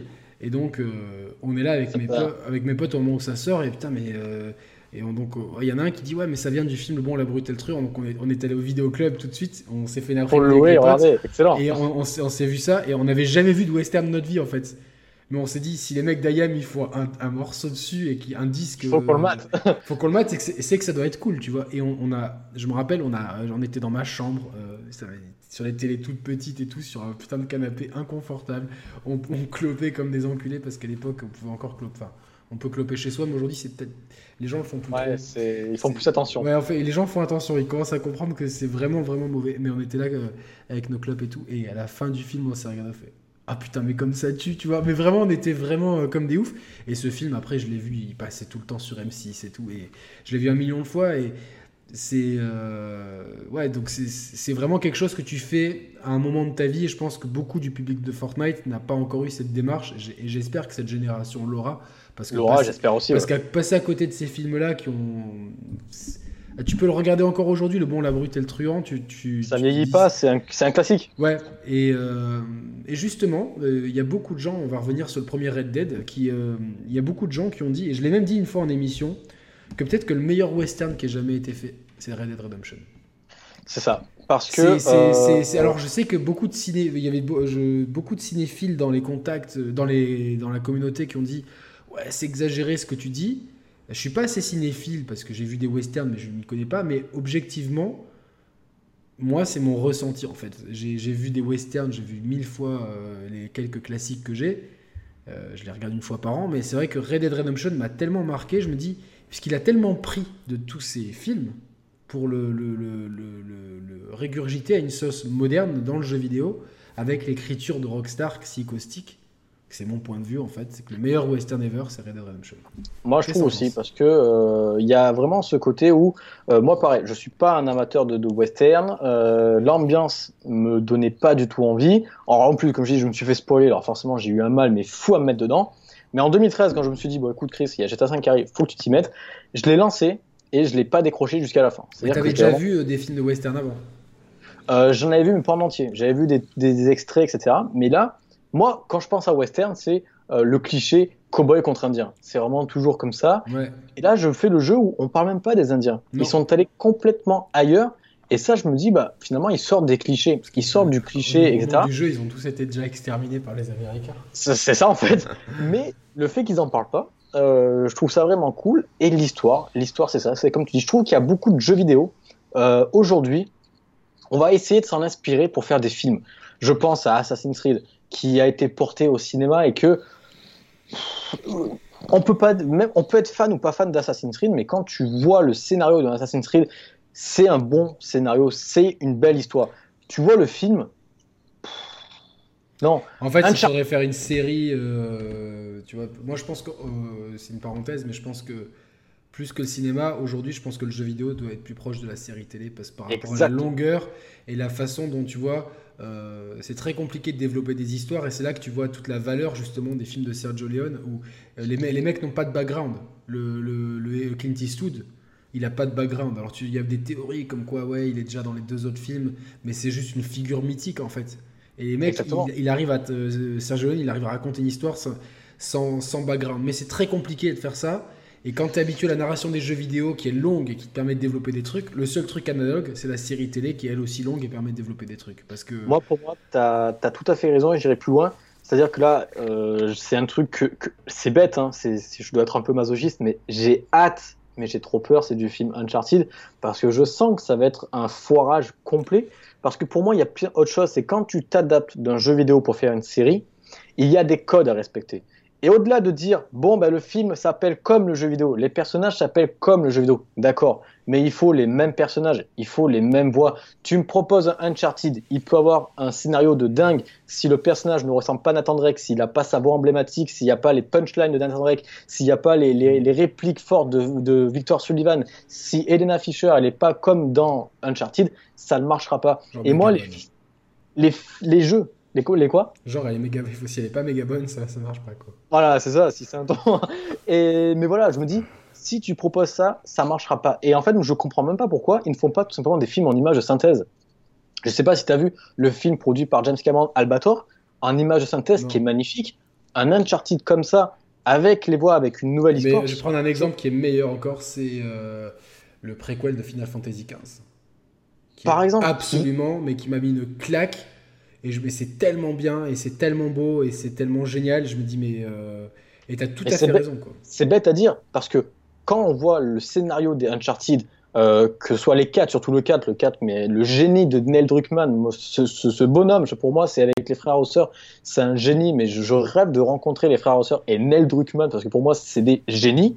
Euh, quand tu vois les scénarios, parce que même les trois premiers avec les scénarios qui étaient écrits par Amy Henning sont très bons, c'est des scénarios que tu n'as même pas besoin de reprendre. C'est-à-dire que le public du jeu vidéo et le public du cinéma sont deux publics quand même à part tu reprends les trois premiers Uncharted, les quatre premiers Uncharted, tu les mets en image de synthèse, tu les balances au cinéma, tu auras un public, donc comme toi et moi, qui avons aimé, qui prendront plaisir à juste découvrir sans jouer, et tu auras un nouveau public qui découvrira une sorte de nouvelle Indiana Jones qui va aimer. Mais plutôt que faire ça, faire simple, ils vont faire compliqué à prendre des acteurs qui vont soit mal jouer, qui auront pas la même gueule, qui auront pas les mêmes, avec des scénarios pétés. Le scénario de Uncharted, il a été écrit, annulé, réécrit, réannulé. Ouais, ça sent pas bon. Arrêtez tout. À la limite, s'il y a un, jeu qui peut être en film, c'est Uncharted, parce que je pense qu'en deux heures, tu peux euh, trouver la substance du truc. Mais on va avoir. Mais euh, tu vois, le film Assassin's Creed, je l'ai revu euh, juste avant la sortie de, de Odyssey, et je me dis, c'est pas trop mal ce qu'ils ont fait, objectivement.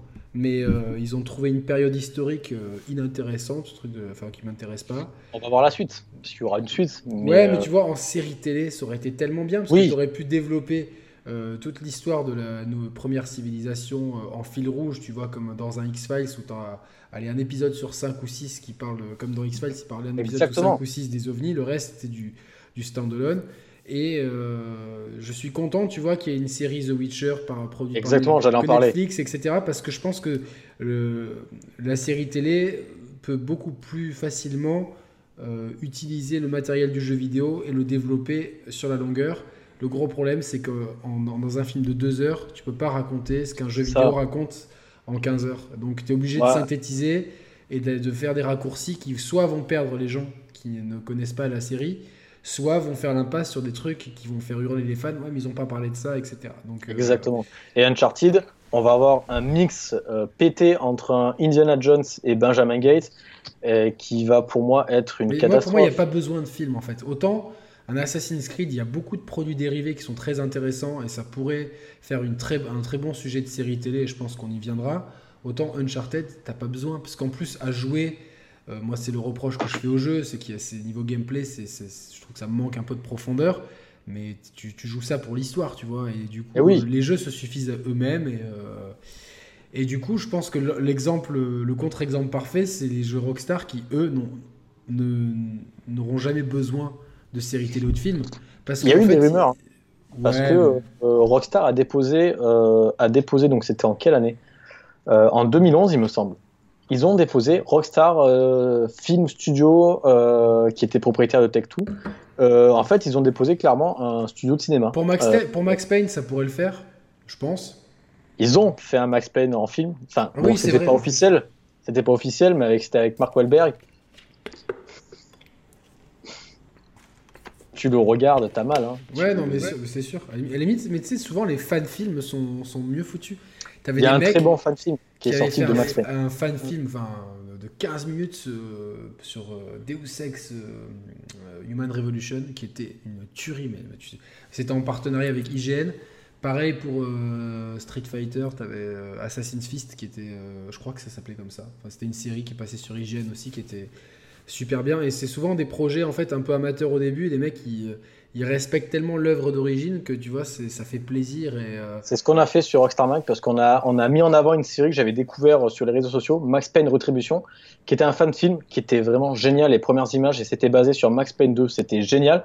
On a parlé d'eux ils ont entendu ça, ils nous ont contactés et ils nous ont balancé la, bande-annonce en avant-première. On a fait un film avec eux, on, les a accompagnés et c'est vraiment un très bon fun film pour les fans de Max Payne. Je vous invite, c'est Max Payne Retribution qui respecte vraiment. Et je me demande, si tout le monde le veut, si les fans peuvent le faire, pourquoi les gros studios ne le font pas assez? Mais parce qu'en fait, les gros studios, ils, répondent à des, tonnes d'études de marché faites par des gens qui n'ont rien à foutre du jeu vidéo. C'est ça. Et qui font des tonnes d'études de marché. Bon, il faut qu'un film fasse ci, fasse ça. Et c'est des, mecs Euh, je, je, sais plus qu'est-ce que j'avais vu, euh, je sais pas si c'était pour Assassin's Creed ou pour un autre portage, que les mecs ils avaient jamais joué au jeu en fait.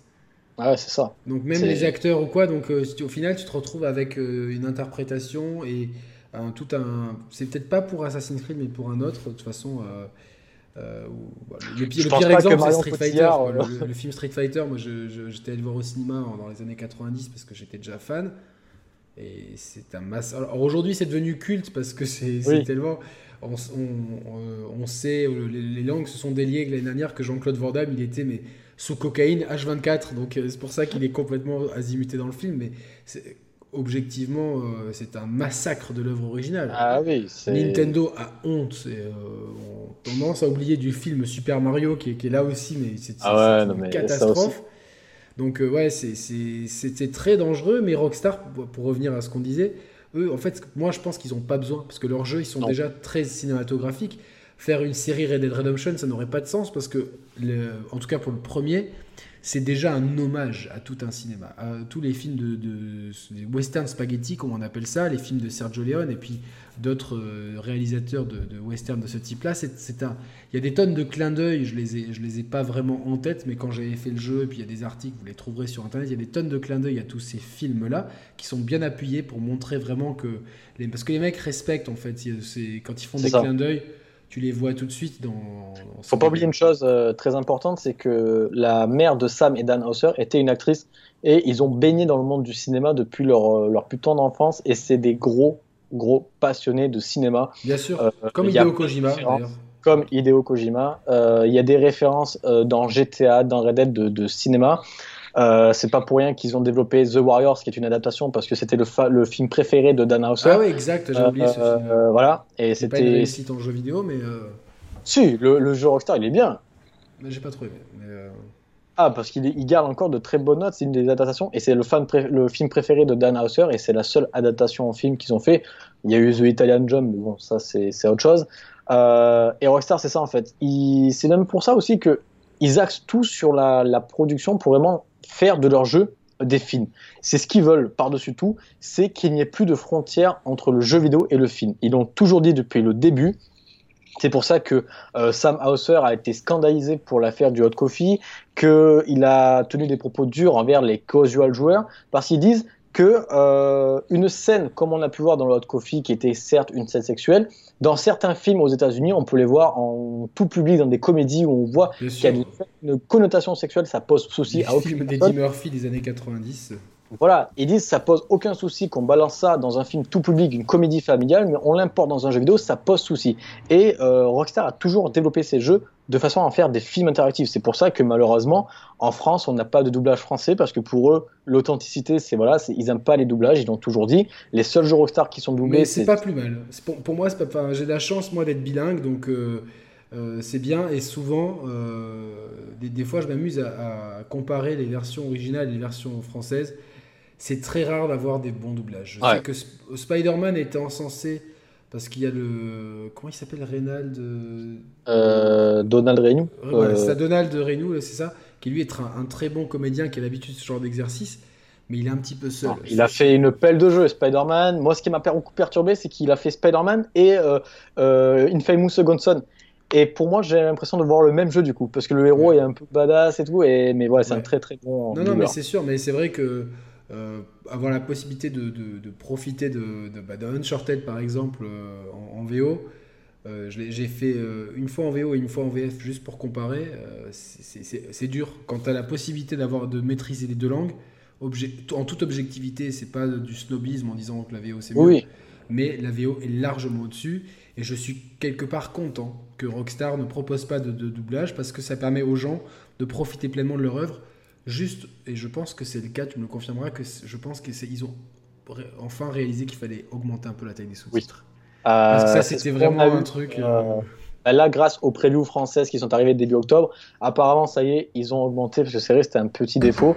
Mais tu le dis très bien, voilà, même moi, toutes mes séries, tous mes films, je les regarde en VO sous-titré parce que ça fait quelque chose. les Uncharted, j'avais commencé jeune, en 2007, j'avais, j'avais, j'avais 15 ans, je crois, donc je les avais, je me rappelle même plus quel âge j'avais en 2007, mais j'avais commencé en VF et du coup, je me suis attaché à la VF, donc les Uncharted, je les ai fait. Mais tous mes jeux, je pense que je les ai fait en VO mais, parce mais que. ça, on- on- nous, on a toujours conseillé aux gens parce que non seulement vous profitez de l'œuvre originale, mais ça vous permet indubitablement de faire des progrès en anglais. Ça, c'est clair. Tu progresses euh, objectivement, plus tu te baignes dans une langue, plus tu progresses. Donc, euh, faites vos jeux en VO. On va revenir début, sur, euh, le premier Red Dead, c'est qu'on on n'arrête pas de le, de, de- de- de le perdre de vue. Mais euh, euh, les- le- je vais revenir sur un point essentiel, c'est toute cette partie sonore. Autant les doublages, on en a déjà parlé, euh, le, le doubleur de Marston est incroyable. Vraiment, il joue, il joue un rôle extraordinaire et j'ai même des frissons, encore une fois, en disant ça. Mais il y a la musique aussi de Red Dead Redemption. Moi, c'est quelque chose qui m'a particulièrement marqué. C'était euh, toute cette ambiance musicale. C'est Woody Jackson, hein, le princi- compositeur principal, qu'on retrouve au Red Dead Redemption 2. Euh, les jeux vidéo, souvent, ils sont euh, accompagnés de moments de musique épique, etc. Mais ce qui était extraordinaire dans Red Dead Redemption premier nom, c'est cette. euh, on, avait l'impression que Woody Jackson avait composé des musiques de western toute sa vie. C'est ça. C'était vraiment des, des- des moments. Et on- je te l'avais dit dans la vidéo que j'ai fait pour qu'on vous invite à voir, où une grande partie de fans de Rockstar Mag et de youtubeurs euh, de, de cette, euh, de toute cette grande communauté qu'on a entre nous, puisqu'on on se connaît un petit peu tous et c'est super cool, euh, le coin des joueurs, etc., où euh, on fait une vidéo pour Rockstar en disant la première, c'était une super idée, où Roman a- a- commence la vidéo avec un super rap. Avec un petit rap. Et euh, ce qui est vachement cool. Mais on, on dit, qu'est-ce qu'on va faire en premier dans, dans Red Dead Redemption 2 Et moi, je t'ai dit, c'est que je vais flâner et je vais profiter du décor et de la musique. Parce que dans le premier, tu sais, tu- toi qui es fan de jeux vidéo, tu sais, tu as ce moment où tu sais que tu es en train de faire un super jeu.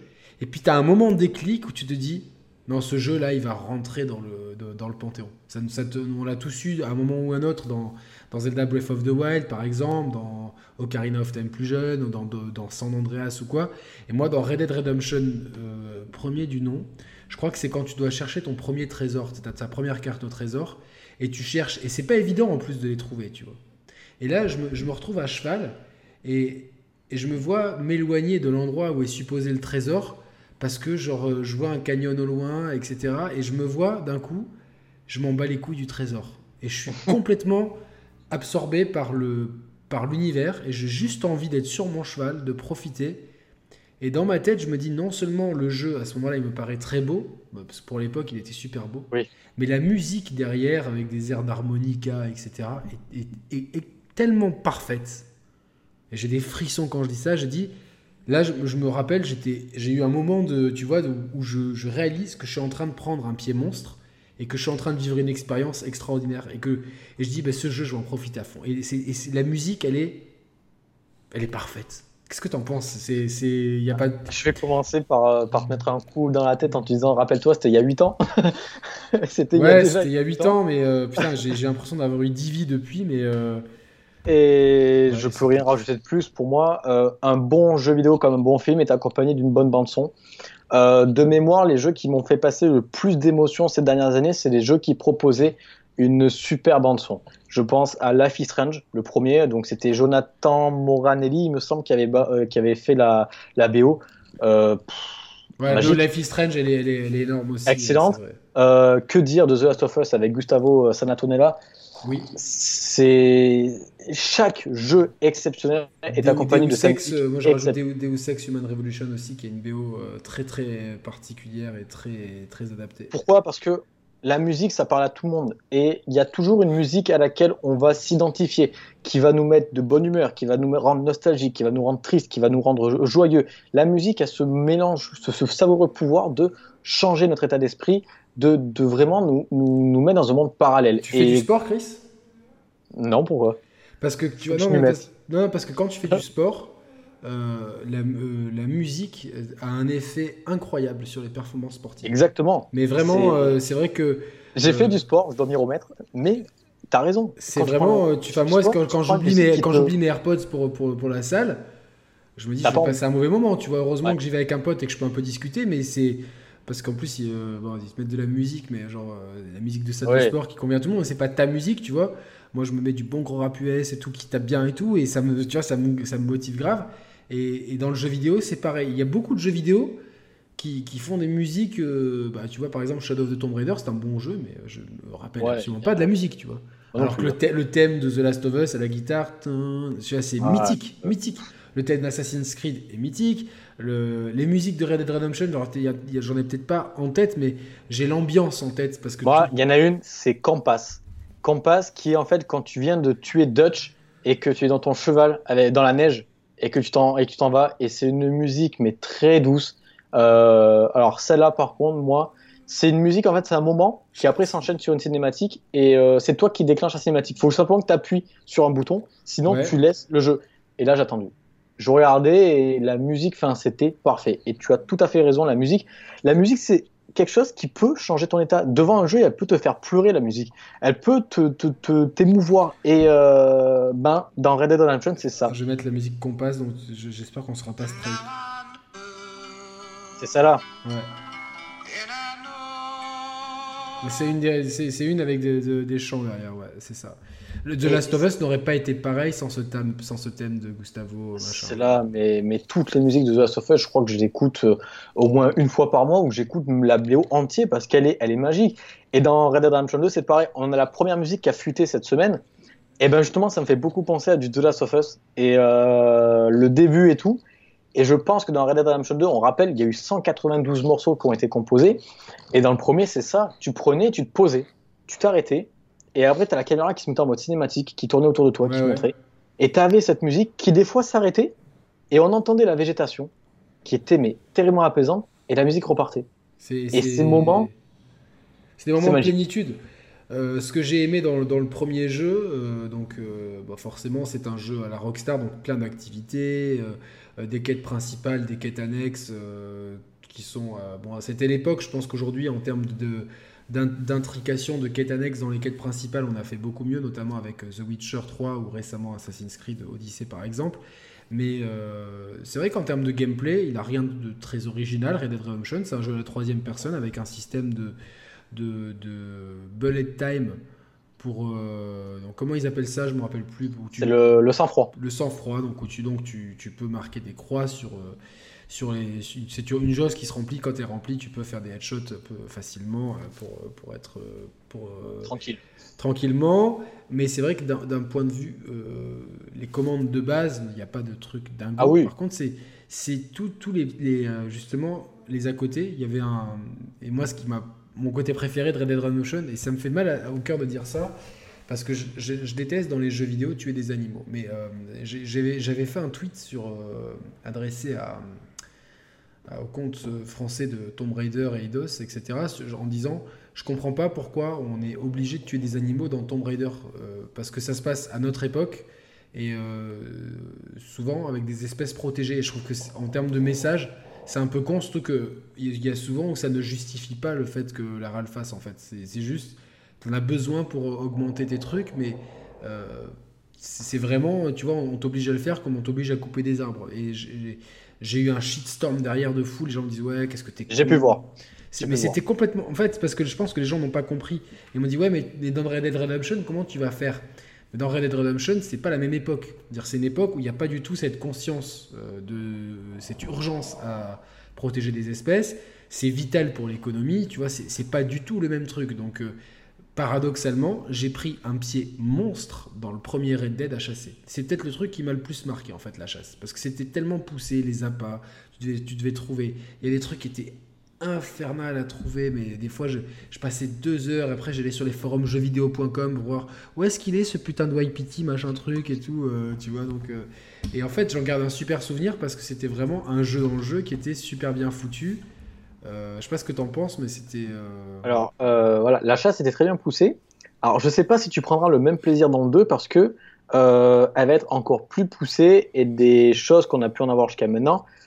tellement poussées qu'il y a des journalistes qui ont été mal à l'aise devant les scènes de chasse. moi, ça, moi, ça me dérange pas, tu vois. Genre, ce qui, ce qui me, ce qui, pour revenir à ce que je disais, ce qui me dérangeait, c'était plus le côté pourquoi une Tomb Raider, une femme intelligente comme Lara Croft en 2018, tuée par plaisir, quoi. tuée par plaisir des animaux, genre. Euh, parce qu'on en avait besoin pour augmenter son carquois de flèches, alors qu'on aurait très bien pu trouver une autre mécanique de gameplay et justement faire passer un message, euh, vu le personnage féministe et intelligent euh, Et le côté bon de Lara Croft, justement, de dire tiens, non, mais justement, les espèces protégées, la nature, machin truc, les sont tranquilles. C'était plus ça que je voulais dire.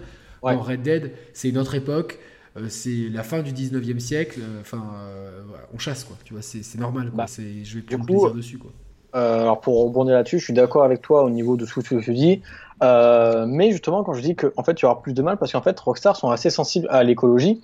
donc, certains ne le savent peut-être pas, mais ils lancent en général, donc ils l'ont fait l'année dernière, un, ils, ont fait, ils font des partenariats en fait où ils font un partenariat avec une association qui protège l'environnement. D'accord, et leur, tous leurs jeux sont bradés pendant 15 jours et tous les jeux qui sont achetés, sont les fonds sont reversés à l'association. Donc, euh, alors ça a été fait l'année dernière, euh, je me rappelle plus le nom de l'association. Euh, de toute façon, on a fait, on a fait un article sur Rockstar Mag et ils sont un peu à fond là-dessus. Et du coup, ils ont dit que pour Red Dead Redemption, ils savaient que la chasse était quelque chose de bien, mais justement, euh, quand ils lisaient sur les forums, ils voyaient des gens qui prenaient plaisir en fait à chasser pour plaisir. Euh, la seule espèce d'animaux qui était euh, qui pouvait être décimée, c'était les bisons.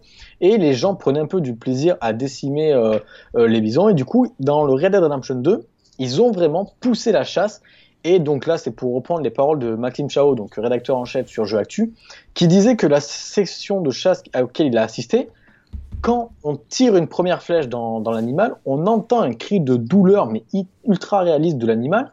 Euh, on va voir l'animal qui va galérer à essayer de survivre, de s'échapper. Et après, quand vraiment on va dépecer l'animal, ça va pas être comme dans le premier où on va voir une animation. C'était chiant d'ailleurs cette animation. Ouais, c'était toujours pareil. Là, ils disent, euh, pour lui, c'était un lapin, je crois, un lièvre. Euh, on voit que Arthur prend le lièvre, il fait des petites entailles sur les pattes pour commencer à enlever la peau, et après, il tire et on voit qu'il force, qu'il force pour enlever la peau. Je pense que la première fois qu'on va le faire, après, on risque d'avoir l'habitude, on va dire, c'est que du jeu vidéo, mais la première scène où on va faire de la chasse et dépecer un animal, je pense que ça va prendre au trip et c'est ce message. c'est bien, mais c'est bien, c'est bien, euh, je pense aussi de parce que derrière, il y a une vraie volonté de faire passer un message aussi, de, comprendre. Et puis, c'est. C'est le reflet d'une époque, tu vois, encore une fois, euh, c'est le reflet d'une époque. Moi, ça me... On va chasser pour survivre, et pas pour plaisir. Et à cette, à cette époque-là, il n'y a aucune, euh, aucune notion de d'espèces protégées, d'environnement, c'est des, trucs qui n'existent pas. Les gens n'avaient pas le temps, ils n'avaient pas le time pour ça du tout. Et ils étaient il n'y avait pas, il y avait pas toute notre époque. Hein. C'était. Non, non, mais c'est sûr. Donc, euh, par coup, voilà, c'est. Qu'est-ce qui t'a le plus plu dans le premier Red Dead? Tu as, un souvenir particulier? Euh, Moi, ça va être les paysages. Je suis un gros fan des États-Unis au niveau de l'environnement. Euh, je trouve qu'ils ont des paysages euh, vraiment. c'est dingue, les parcs américains. Ils ont des parcs nationaux. J'ai eu la chance d'y aller deux fois et de découvrir bah, le Grand Canyon. Et en fait, il se trouve que comme j'ai fait Red Dead Redemption en 2013 avant GTA 5 parce que j'avais été spoilé, et je suis allé la première fois aux États-Unis en 2011 et j'ai fait Monument Valley, Grand Canyon. J'ai fait tous les paysages de Red Dead. Et dans Red Dead Redemption, j'ai redécouvert ces paysages. Donc, pour les avoir découverts deux ans en vrai, ben pour moi, c'était quelque chose de dingue. Donc voilà, c'était vraiment les paysages se perdent dans la nature qui étaient magnifiques. Et c'est quelque chose qui est très important pour moi dans tous les jeux, c'est la map. Avoir une map grande, variée, euh, complète. Donc là, autant te dire que j'attends que ça dans Red Dead Redemption ah, tu 2. Tu kiffer euh, Assassin's ah, Creed Ah, je pense que... Aussi. Bah voilà, l'origine, j'avais déjà kiffé parce qu'en plus, j'adore l'Égypte antique. Alors pour moi, c'était quelque chose de dingue. Mais l'Odyssée, ce que j'ai vu, c'est à chaque fois que je vois un trailer, c'est ça qui me frappe en premier. Écoute, je vais faire une petite parenthèse, mais euh, j'ai fait euh, des quêtes annexes sur l'île de Mykonos, qui a rien à voir avec. Euh, donc attention, il n'y a, pas la fiesta qu'on peut trouver aujourd'hui. mais c'est une île qui est très jolie dans le jeu, qui est très mignonne. Et j'ai commencé à faire des quêtes annexes et j'ai vraiment vécu une aventure dans l'aventure. C'est-à-dire que c'était des quêtes annexes où je me suis investi dans pour les partisans de cette île, etc. Au passage, ça m'a aidé sur une des quêtes principales qui est, qui est une, euh, la chasse des membres du culte du cosmos, etc. Et j'ai fini mon, toute cette partie-là avec une idylle avec une fille sur une plage à Mykonos. Et euh, tu sais, genre, c'était ultra stylé. Puis euh, la fille était, en plus, l'avatar de la fille était, était assez joli. Et euh, tu te dis. On sait pourquoi tu as fait. Euh, Exactement. les, gens, les, gens, commencent à me connaître. Mais, et putain, mais tu finis le truc, tu es là. Et euh, après, le, jeu a repris, sort de la cinématique. Et donc, et, j'étais là et c'était genre un, putain de, une putain de belle une, une, nuit avec la lune, les étoiles, les vagues et tout, le paysage magnifique. et tu te dis putain c'est un jeu vidéo mais je viens de passer un moment incroyable où je me suis je suis sorti de ma quête principale pour euh, parce que je me dis tiens Mykonos je suis allé en vrai donc je vais y aller euh, euh, dans le jeu je me suis investi dans une quête puis dans l'autre puis finalement toutes les quêtes étaient liées ouais tu te rends pas compte quoi. tu te rends pas compte et tu et, en plus de ça c'était la beauté de ces paysages il y a des panoramas magnifiques et c'est ce que j'attends. C'est que ça m'avait marqué dans le premier. Et le 2 on va venir sur le 2 un peu plus tard dans, dans, dans 10 minutes à peu près. Mais euh, dans le premier, c'était déjà magnifique.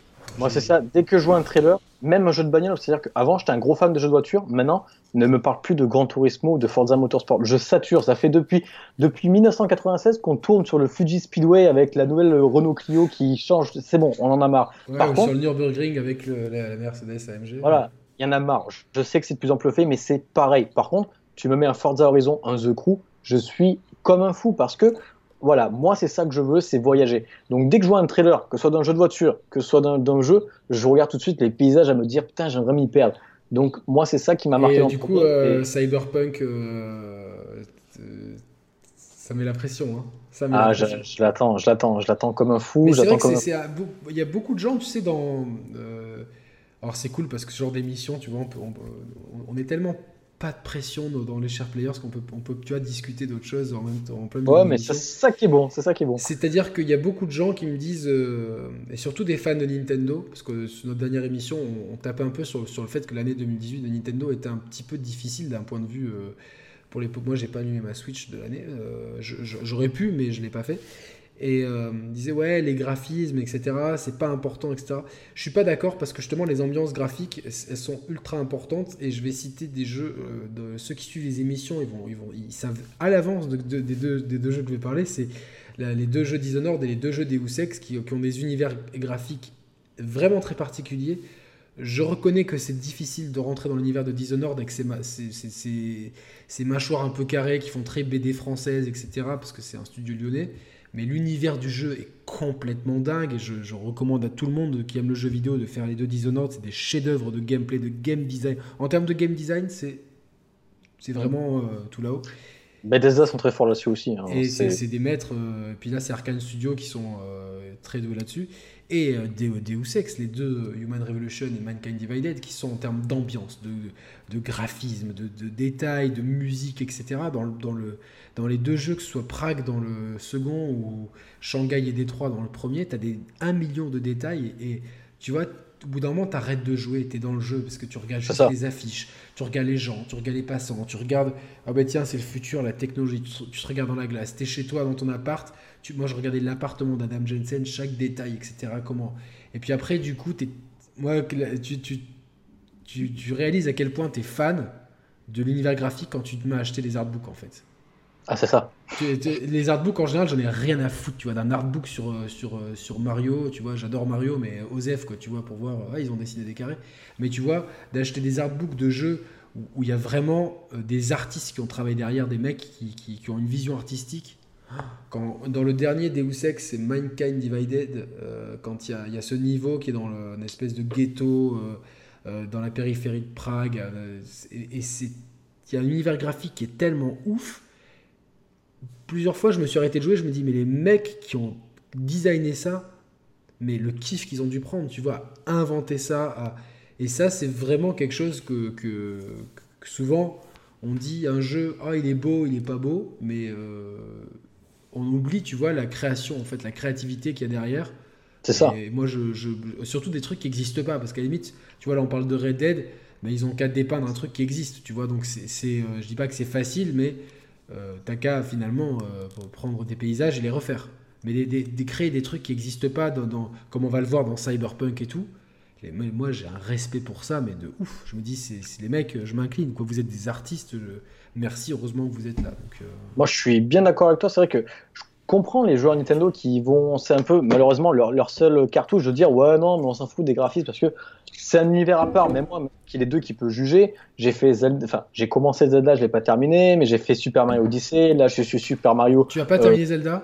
J'ai pas là, là, là, là, on va se prendre, tu sais, protège-toi parce que les commentaires vont être. vont être Je vais le faire, quoi. promis, promis en plus, c'est mon premier Zelda, promis, Ah, je vais c'est le ton faire. premier Zelda, mais là, les commentaires, là, c'est bon, tu te fais là, t'as été transpercé par un million de lances. J'étais pas, j'étais pas de Nintendo avant, mais c'est pour ça que je l'ai pris parce que voilà. Mais les premiers pas que j'ai fait dedans, je suis euh, submergé par me dire c'est magnifique, c'est génial. Pourtant, je suis pas trop jeu japonais, mais je prends mon kiff sur Zelda. Euh, et pareil que tu vois Zelda, Mario, euh, c'est quand même des jeux à part avec une ambiance à part. Même Zelda qui est un jeu comme sérieux. Ça n'a rien à voir avec un jeu sérieux sur PS4, Xbox One qui euh, c'est deux univers à part. Donc Bien je sûr. comprends qu'ils disent que pour eux les graphismes sont pas importants. Donc, j'ai envie de leur dire que d'un côté, ils ont raison. Il n'y a pas que les graphismes. Par exemple, je suis ultra, ultra, ultra fan de Fallout pour son ambiance. L'ambiance Fallout, pour moi, c'est fantastique. Pourtant, graphiquement, ça casse pas des briques. Ouais, mais l'ambiance, elle est. Enfin, moi, j'ai fait que le 4, mais même l'ambiance du 4, elle est dingue, tu vois. C'est juste. Euh, moi, mon cette préféré, ambiance c'est années le 60. New Vegas. Le New Vegas, qui pour moi est génial. Le Fallout 3, j'ai adoré aussi. Mais il y a une ambiance. Pour moi, l'ambiance, les graphismes sont deux choses qui, si Exactement.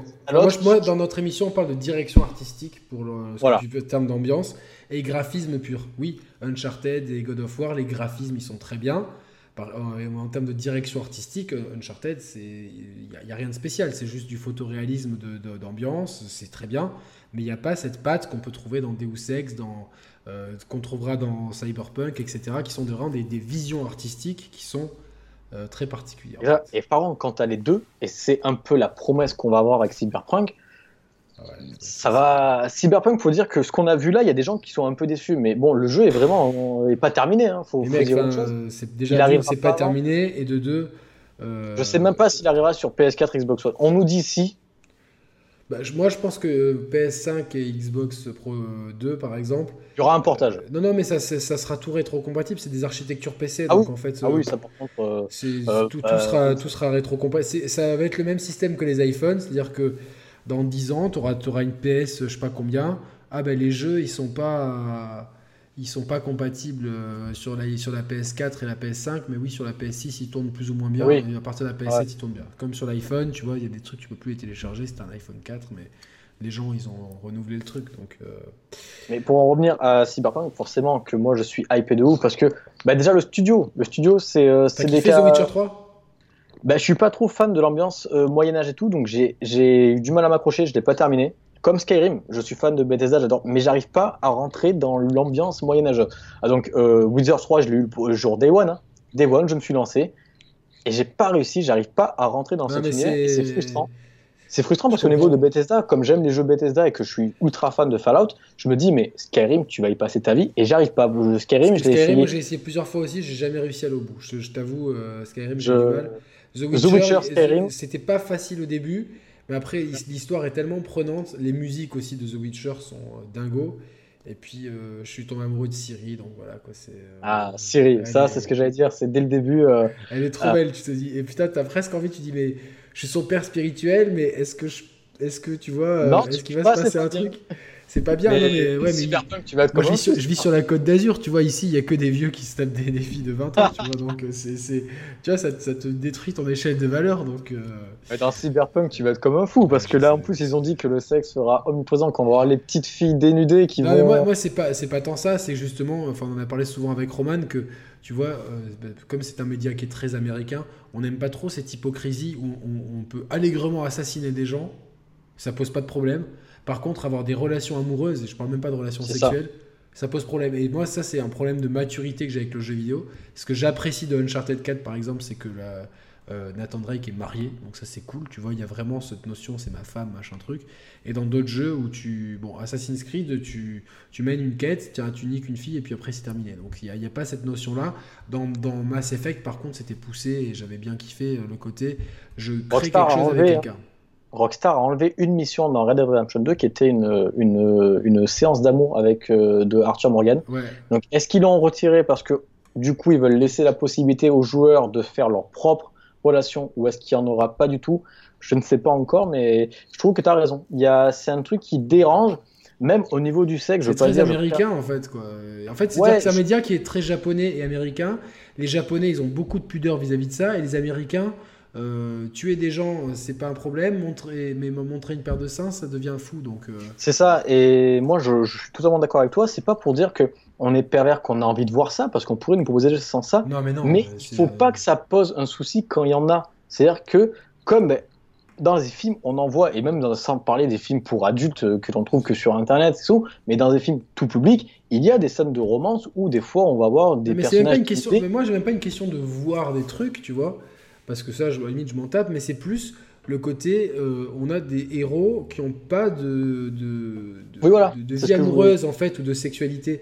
C'est-à-dire que c'est des, des machines, tu vois, euh, qui, qui, qui, qui, n'ont pas de sentiments. Et moi, c'est ça qui me dérange plus que la nudité ou pas la nudité, ou les scènes d'amour ou pas les scènes d'amour. C'est ça, à la limite, c'est vraiment très secondaire. C'est le fait que, tu vois, genre, euh, bah, finalement, c'est des personnages qui n'ont pas de sentiments, qui sont là. Ouais. Qui... Et moi, c'est ça qui me dérange en tant qu'adulte. J'aimerais bien, tu vois, qu'il y ait beaucoup plus de héros qui créent quelque chose. euh, tu vois, j'ai- j'aimais bien dans Assassin's Creed Origins, qui est une relation. euh, que Yebayek et euh, je me rappelle plus comment elle s'appelait sa meuf, tu vois. euh, donc c'était c'était intéressant qu'il y, ait- qu'il y qu'il y ait- cette relation-là, même si on n'appuie pas beaucoup dessus, c'est qu'elle sert un petit peu de fil rouge et je me dis la vraie maturité, ça serait de pouvoir aussi. On a, bah, par exemple, Life is Strange le traite bien, Ouais. de façon subtile, tu vois, en plus avec un côté euh, où euh, beaucoup de gens ont choisi le côté homosexuel de, de- de- dans Life is Strange nom, mais c'était c'était très bien écrit, avec beaucoup de pudeur, avec beaucoup d'intelligence, beaucoup de euh, un point de vue très féminin qui m'a beaucoup parlé bizarrement, tu vois. Donc adoré le, je suis tellement fan Je pense- Je pense que dans The Last of Us 2, Naughty Dog va aussi beaucoup Oui. appuyer. Mais ça euh, serait bien, mais c'est bien, tu vois, c'est que que, Ouais. qu'il y ait des- que ça fasse avancer le média. Alors on revient un peu sur le premier Red Dead, donc euh, c'était euh, euh, donc c'était pas une claque d'un point de vue Il y a gameplay. une famille dans Red Dead, il parle de la. De la Ouais, de- non, mais, mais c'est vrai, mais mais euh, il, il en parle, mais C'est secondaire. il a quand même flirté un peu avec la, la fermière au début, tu vois. euh, C'est l'époque, c'est l'époque, t'aurais fait pareil. Ouais, mais moi j'assume, j'assume, j'aurais largement fait pareil, c'est clair. Euh, mais non, mais c'est donc d'un d'un point de vue gameplay, il n'y a pas de révolution. C'est vraiment un jeu d'ambiance en fait. C'est- un jeu Ah, qui, qui, qui a, qui a. Après, le gameplay est très bon, il est calqué sur celui de GTA. Il y a deux trois mécaniques dont on a parlé tout à l'heure, dont, dont le, le, le- le sang-froid, etc., qui sont là. Mais c'est vraiment. C'est l'ambiance tu l'ambiance. et Tu- l'écriture. Tu vas mettre ton jeu, la galette dans la console, tu te mets sur ton canapé, tu prends ta manette et voilà, bam. Tu Tu- sors de la réalité, dans on te met dans une autre réalité et t'es dans une autre ambiance. C'est pas besoin de casque VR, c'était déjà à l'époque, Ah ouais. Complètement dedans. C'est vraiment Non. un jeu à ambiance et à écriture, parce que c'était très bien écrit aussi, euh, euh, autant... Ça te transporte, tout simplement. T'es Il y, a- il y transporté. avait, il y avait des histoires avec le croque-mort là et tout, je sais pas si tu te rappelles dans le Ouais, Dead, il y a- donc il y avait, qui il y avait on, retrouve cette patte rockstar de personnages décalés euh, et, ça faisait vraiment bah, pour le coup un décalage entre John Marston qui est un personnage sérieux euh, euh, qui est euh, qui est dans sa rédemption dans sa rédemption c'est dur de le dire du coup en, en Ouais, français c'est dur. euh, et du coup et tu- qui rencontre des per- deux trois personnages what the fuck il y a cet escroc aussi qui vend des, des genre des remèdes miracles et tout Winston Dickens, je crois, un truc Ouais, comme ça. je crois que c'est ça. mais- mais- et, et en fait, deux, trois fois, ce qui était marrant, c'est de voir le John Marston exaspéré par ces gars qui sont relous et que des fois, tu- plus tu les croises un peu tout le long de l'aventure. Et c'est ça qui peut être fort, c'est que dans le 2, on peut avoir des easter eggs en les voyant avant. Ouais. De, avant et ça peut être vraiment intéressant de mettre des easter eggs comme ça, des petits caméos de, Eh de ben, personnages. on- je te propose qu'on passe tout de suite sur Red Dead Redemption 2. Donc, euh, euh, on, on ne joue plus. euh, ça, c'est le, le- Tu vois, c'est la patte Rockstar. C'est la prise de risque. Ça aurait, ça aurait été facile, en fait, de nous faire jouer John Marston. Ça aurait été facile. Le choix facile, le choix du cœur, le choix marketing. Bah, tiens, vous retrouvez votre héros, il est juste plus jeune, machin truc. Non, on joue Arthur Morgan, un autre membre de la bande de Dutch. Et euh, je me demande même si le personnage principal du jeu, plus que Arthur Morgan, c'est pas la bande de Dutch en elle-même. Qu'est-ce que tu penses Si, clairement, de toute façon, ils l'ont dit, c'est axé là-dessus. On va vivre la descente aux enfers de la bande de Dutch. Alors après, moi, j'ai peur d'être un peu euh, frustré parce que moi, je me suis dit, ça va être cool. On va vivre au sein de la bande, à son sommet, Hmm. puis il va se passer quelque chose qui va un peu dissoudre euh, les groupes. Apparemment, d'après On les est déjà sur le déclin quand le jeu commence. on est déjà sur le déclin. En fait, on va vivre le déclic qui va faire que la bande. Donc, bon, ça, c'est petit, c'est un peu dommage. Après, clairement, c'est ça. Euh, on va vraiment être euh, sur la bande en priorité.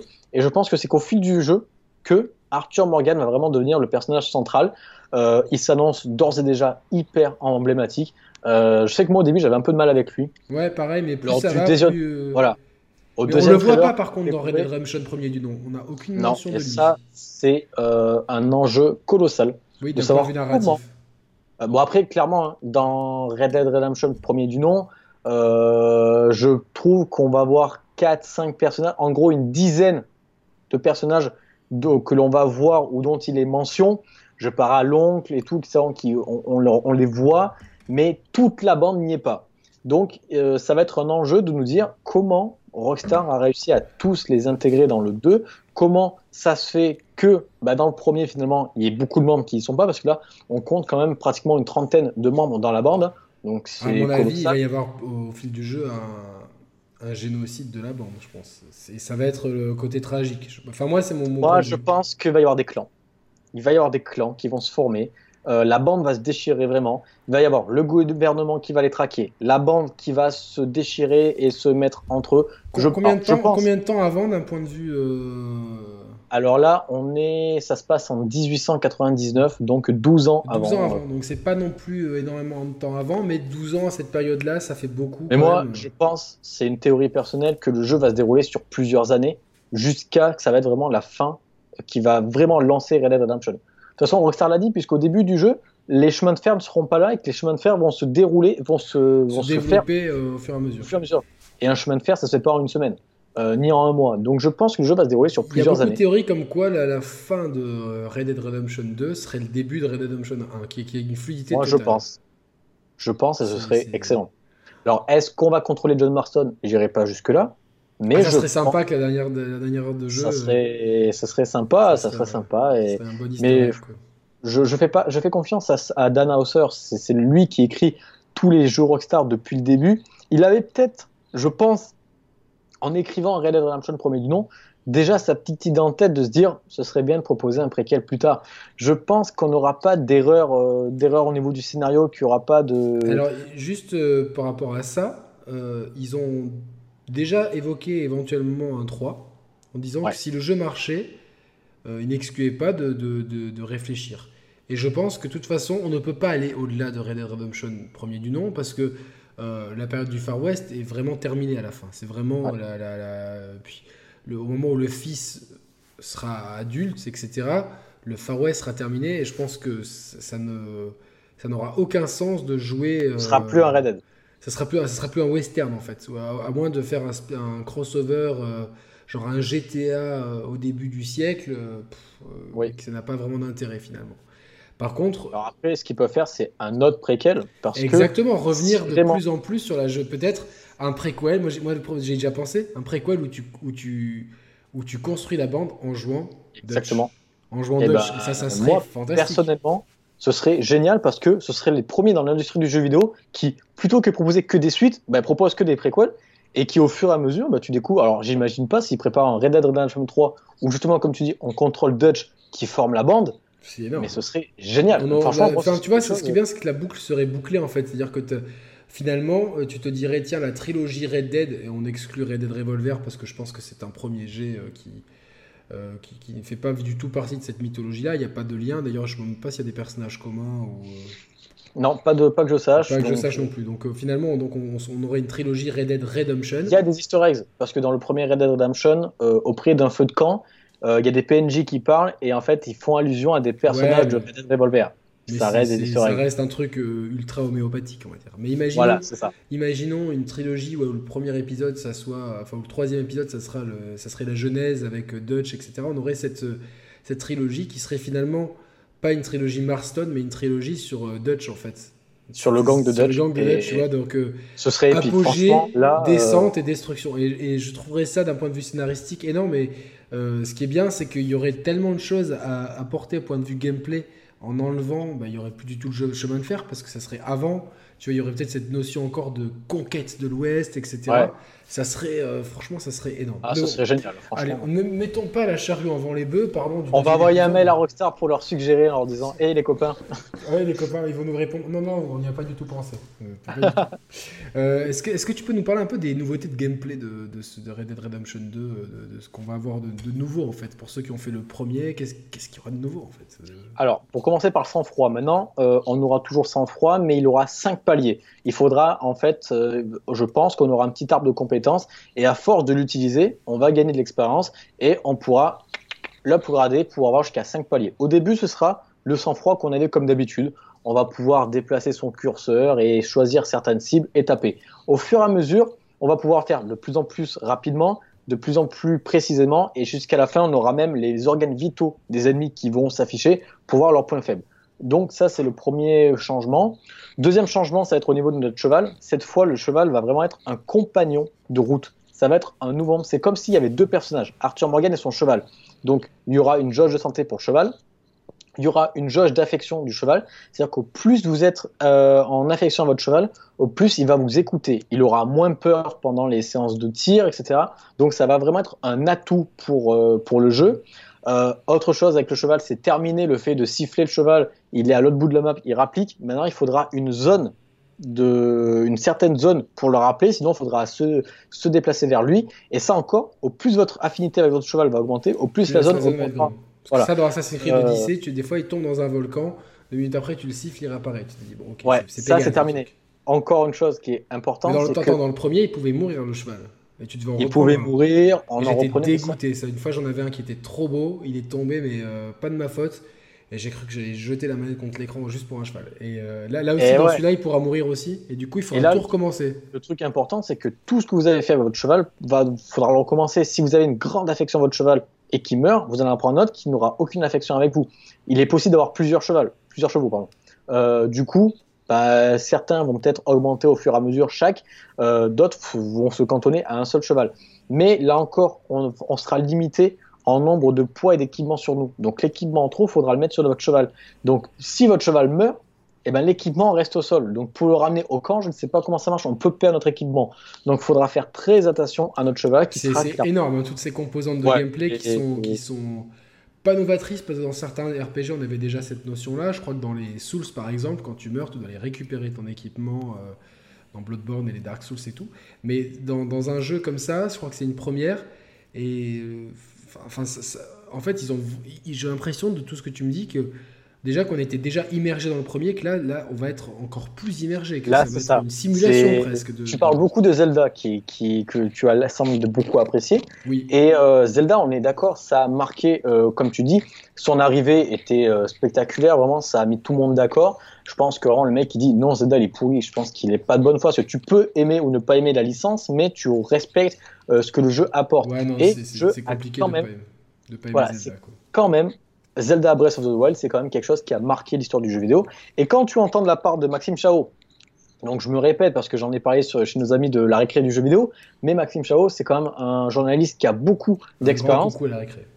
Un grand coucou à la récré. Euh, quand Maxime Chao, c'est un journaliste qui a beaucoup d'expérience, qui a testé une multitude de jeux et qui a adoré Zelda, et que lui il dit que face à Red Dead Redemption 2, Zelda c'est du pipi de chat, c'est là que tu te dis, ok, là ils ont préparé quelque chose Moi, ce que, ce que, j'ai quand même envie de voir, c'est euh, à quel point euh, Zelda Breath of the Wild et The Witcher 3, qui sont les deux gros jeux open world qui ont révolutionné ce genre sur cette génération de consoles à des degrés différents, euh, en termes de structure narrative pour The Witcher 3, où les quêtes annexes avaient une importance sur la quête, enfin, où tout était lié en fait, c'était pas la quête annexe, ah, comme dans Horizon, ah, s'il vous plaît, ma fille, elle est perdue sur une île avec un monsieur et tout. Allez-y, tu fais 10 allers-retours au final pour.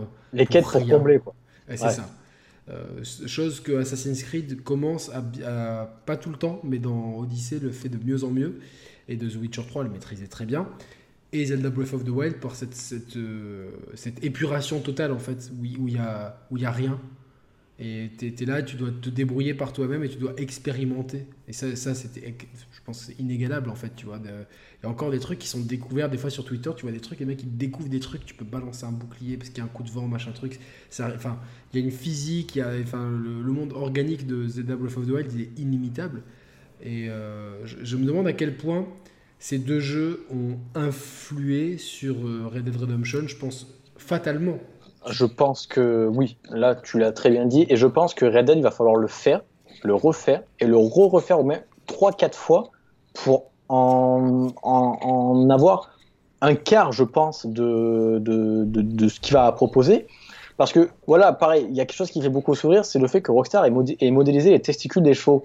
Ça fait rire, mais si les mecs sont allés aussi loin, à pousser le, le vice aussi loin au niveau des détails, imaginez tout ce qu'on ne sait pas dans le jeu. Parce que là, il faut bien dire une chose, c'est que même si c'est peu de choses sur le jeu en fait, même si c'est rien, on sait, on sait, c'est toute la magie d'un Rockstar. Là où par exemple, bah, je vais prendre l'exemple d'Assassin's Creed Odyssey, on avait 10 euh, vidéos par semaine pour nous expliquer ça. Nous expliquer ça parce que bon, bah, c'est la façon de communiquer d'Ubisoft. Et moi, volontairement, j'avais euh, pas trop regardé comme ça. Je me suis gardé une expérience assez vierge pour le jeu et j'aime beaucoup ça. Et euh, d'ailleurs, d'un an dans Assassin's Creed, tu peux grimper partout tout le temps à la Zelda, tu vois, ça prouve bien, tu vois, que Zelda fait des petits, parce que c'était ça qui était dingue dans Zelda, c'était pouvoir euh, grimper partout. Au début, tu dis, mais comment je vais faire, et puis tu t'accumules les potions et tout, puis tu peux t'escalader des montagnes.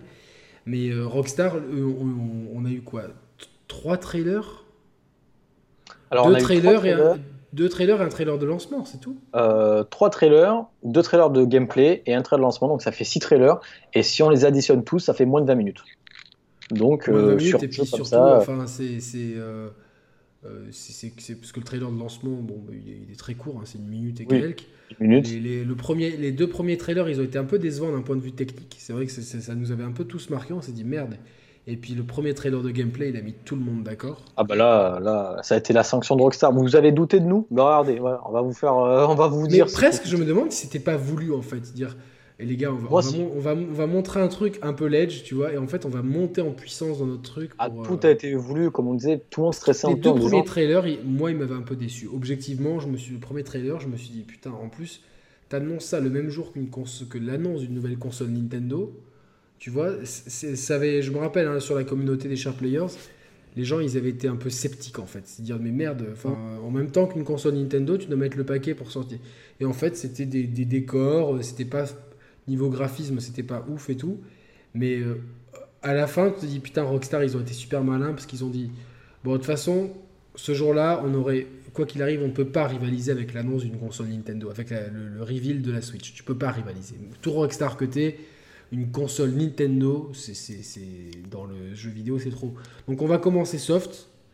Le deuxième trailer était déjà mieux, et puis le premier trailer de gameplay, ça a été lui percute. Ah, le, gameplay, euh, ah, je te dis, putain. Et là, le deuxième trailer de gameplay, c'est. Euh, ah, le deuxième est plus court, mais il est encore plus intense. Plus intense, plus fou, plus, plus. Pendant 4 minutes, j'avais la bouche ouverte en me disant non, non. Enfin, tu te dis, c'est incroyable, c'est pas possible. Et si, si c'est ça, et même la communication, ils l'ont vraiment fait au dernier moment. Genre, la première fois qu'ils ont vraiment lancé la com, c'était le 17 septembre donc un mois avant la sortie du jeu. et pendant 2-3 semaines. et oui, c'est ça. C'est-à-dire que ça se fait tout seul en fait. Ils, se, ils utilisent euh, euh, très très bien la modernité, c'est-à-dire que le, buzz se crée tout seul en fait. Les gens en parlent, les gens, euh, les youtubeurs, les influenceurs comme nous, comme vous, comme bah, on en parle forcément, on fait des, on spécule, etc. Et la mayonnaise prend toute seule. Mais ça, il, il faut t'appeler Rockstar. Euh, Electronic Arts avec Anthem, si tu mets pas 15 000 trailers, le jeu on oublie qu'il va sortir. Quoi. Donc, euh, c'est ça. C'est, tout pas... mais, mais ça, pour moi, c'est quelque chose de positif. C'est-à-dire que Rockstar, objectivement, euh, dans leurs gros jeux, je ne parle pas de, ceux que tu as cités qui sont moins connus, mais on va parler Bully, GTA, allez, on va partir Vice City, San Andreas, GTA 4, GTA 5, les deux extensions, Red Dead Redemption, Max Payne 3 et les Noirs, c'est que des bons jeux. C'est que des bons jeux. C'est que des bons jeux et c'est. Euh, on n'a pas plus de 5 trailers. Non mais, non mais, alors peut-être à une époque il y en avait un peu plus et où la communication était différente parce que les, les gens balançaient pas 50 000 trailers mais c'est à dire que ce qui parle aujourd'hui ce qui vend c'est la qualité c'est à dire que tu sais ça fait depuis 15 euh, ans à peu près que les jeux Rockstar un jeu Rockstar c'est toujours un très bon jeu au minimum c'est un très bon jeu et puis, et puis souvent c'est des jeux exceptionnels GTA 5 euh, Red Dead Redemption, Sant Andreas, euh, Bully, c'est des, pour moi, c'est Max Payne 3 peut-être pas exceptionnel, mais c'est au moins, c'est au minimum un très bon jeu. Donc les mecs, ils sont sereins, tu vois, ils ont ah confiance en eux, tu vois. Pas besoin de faire ça. Le 3, bon, on va pas s'emmerder. nous, on a, on a, nos propres temps forts de communication. On s'emmerde pas, on fait nos trucs. Ils ont Moi, confiance en leurs produits. Euh, au bout d'un moment, si t'en montes pas beaucoup, c'est que tu sais ce que tu vas proposer et que les gens vont parler, ils vont faire le reste. Quand tu en es à un point où tu veux absolument en montrer pour que les gens en parlent en disant non, mais regardez, bon, vous avez pas aimé ça, on peut vous montrer ça. Vous n'avez pas aimé ça non plus. il y a, ça autre chose aussi, ouais, ouais. Donc c'est-à-dire que bon. Voilà. Là, euh, bah, les mecs. Après, chaque, boîte a sa, sa, façon de communiquer. On sait qu'Ubisoft, ils sont très gourmands en communication, tu vois. Euh, euh, Sony aussi, enfin, impossible de si tu t'intéresses à mieux au jeu vidéo, de passer à côté de Spider-Man en septembre. Oui. Ça a fait une polémique parce qu'il y a quelques journalistes qui ont fait un tour en hélicoptère, comme si ça changeait la face du monde.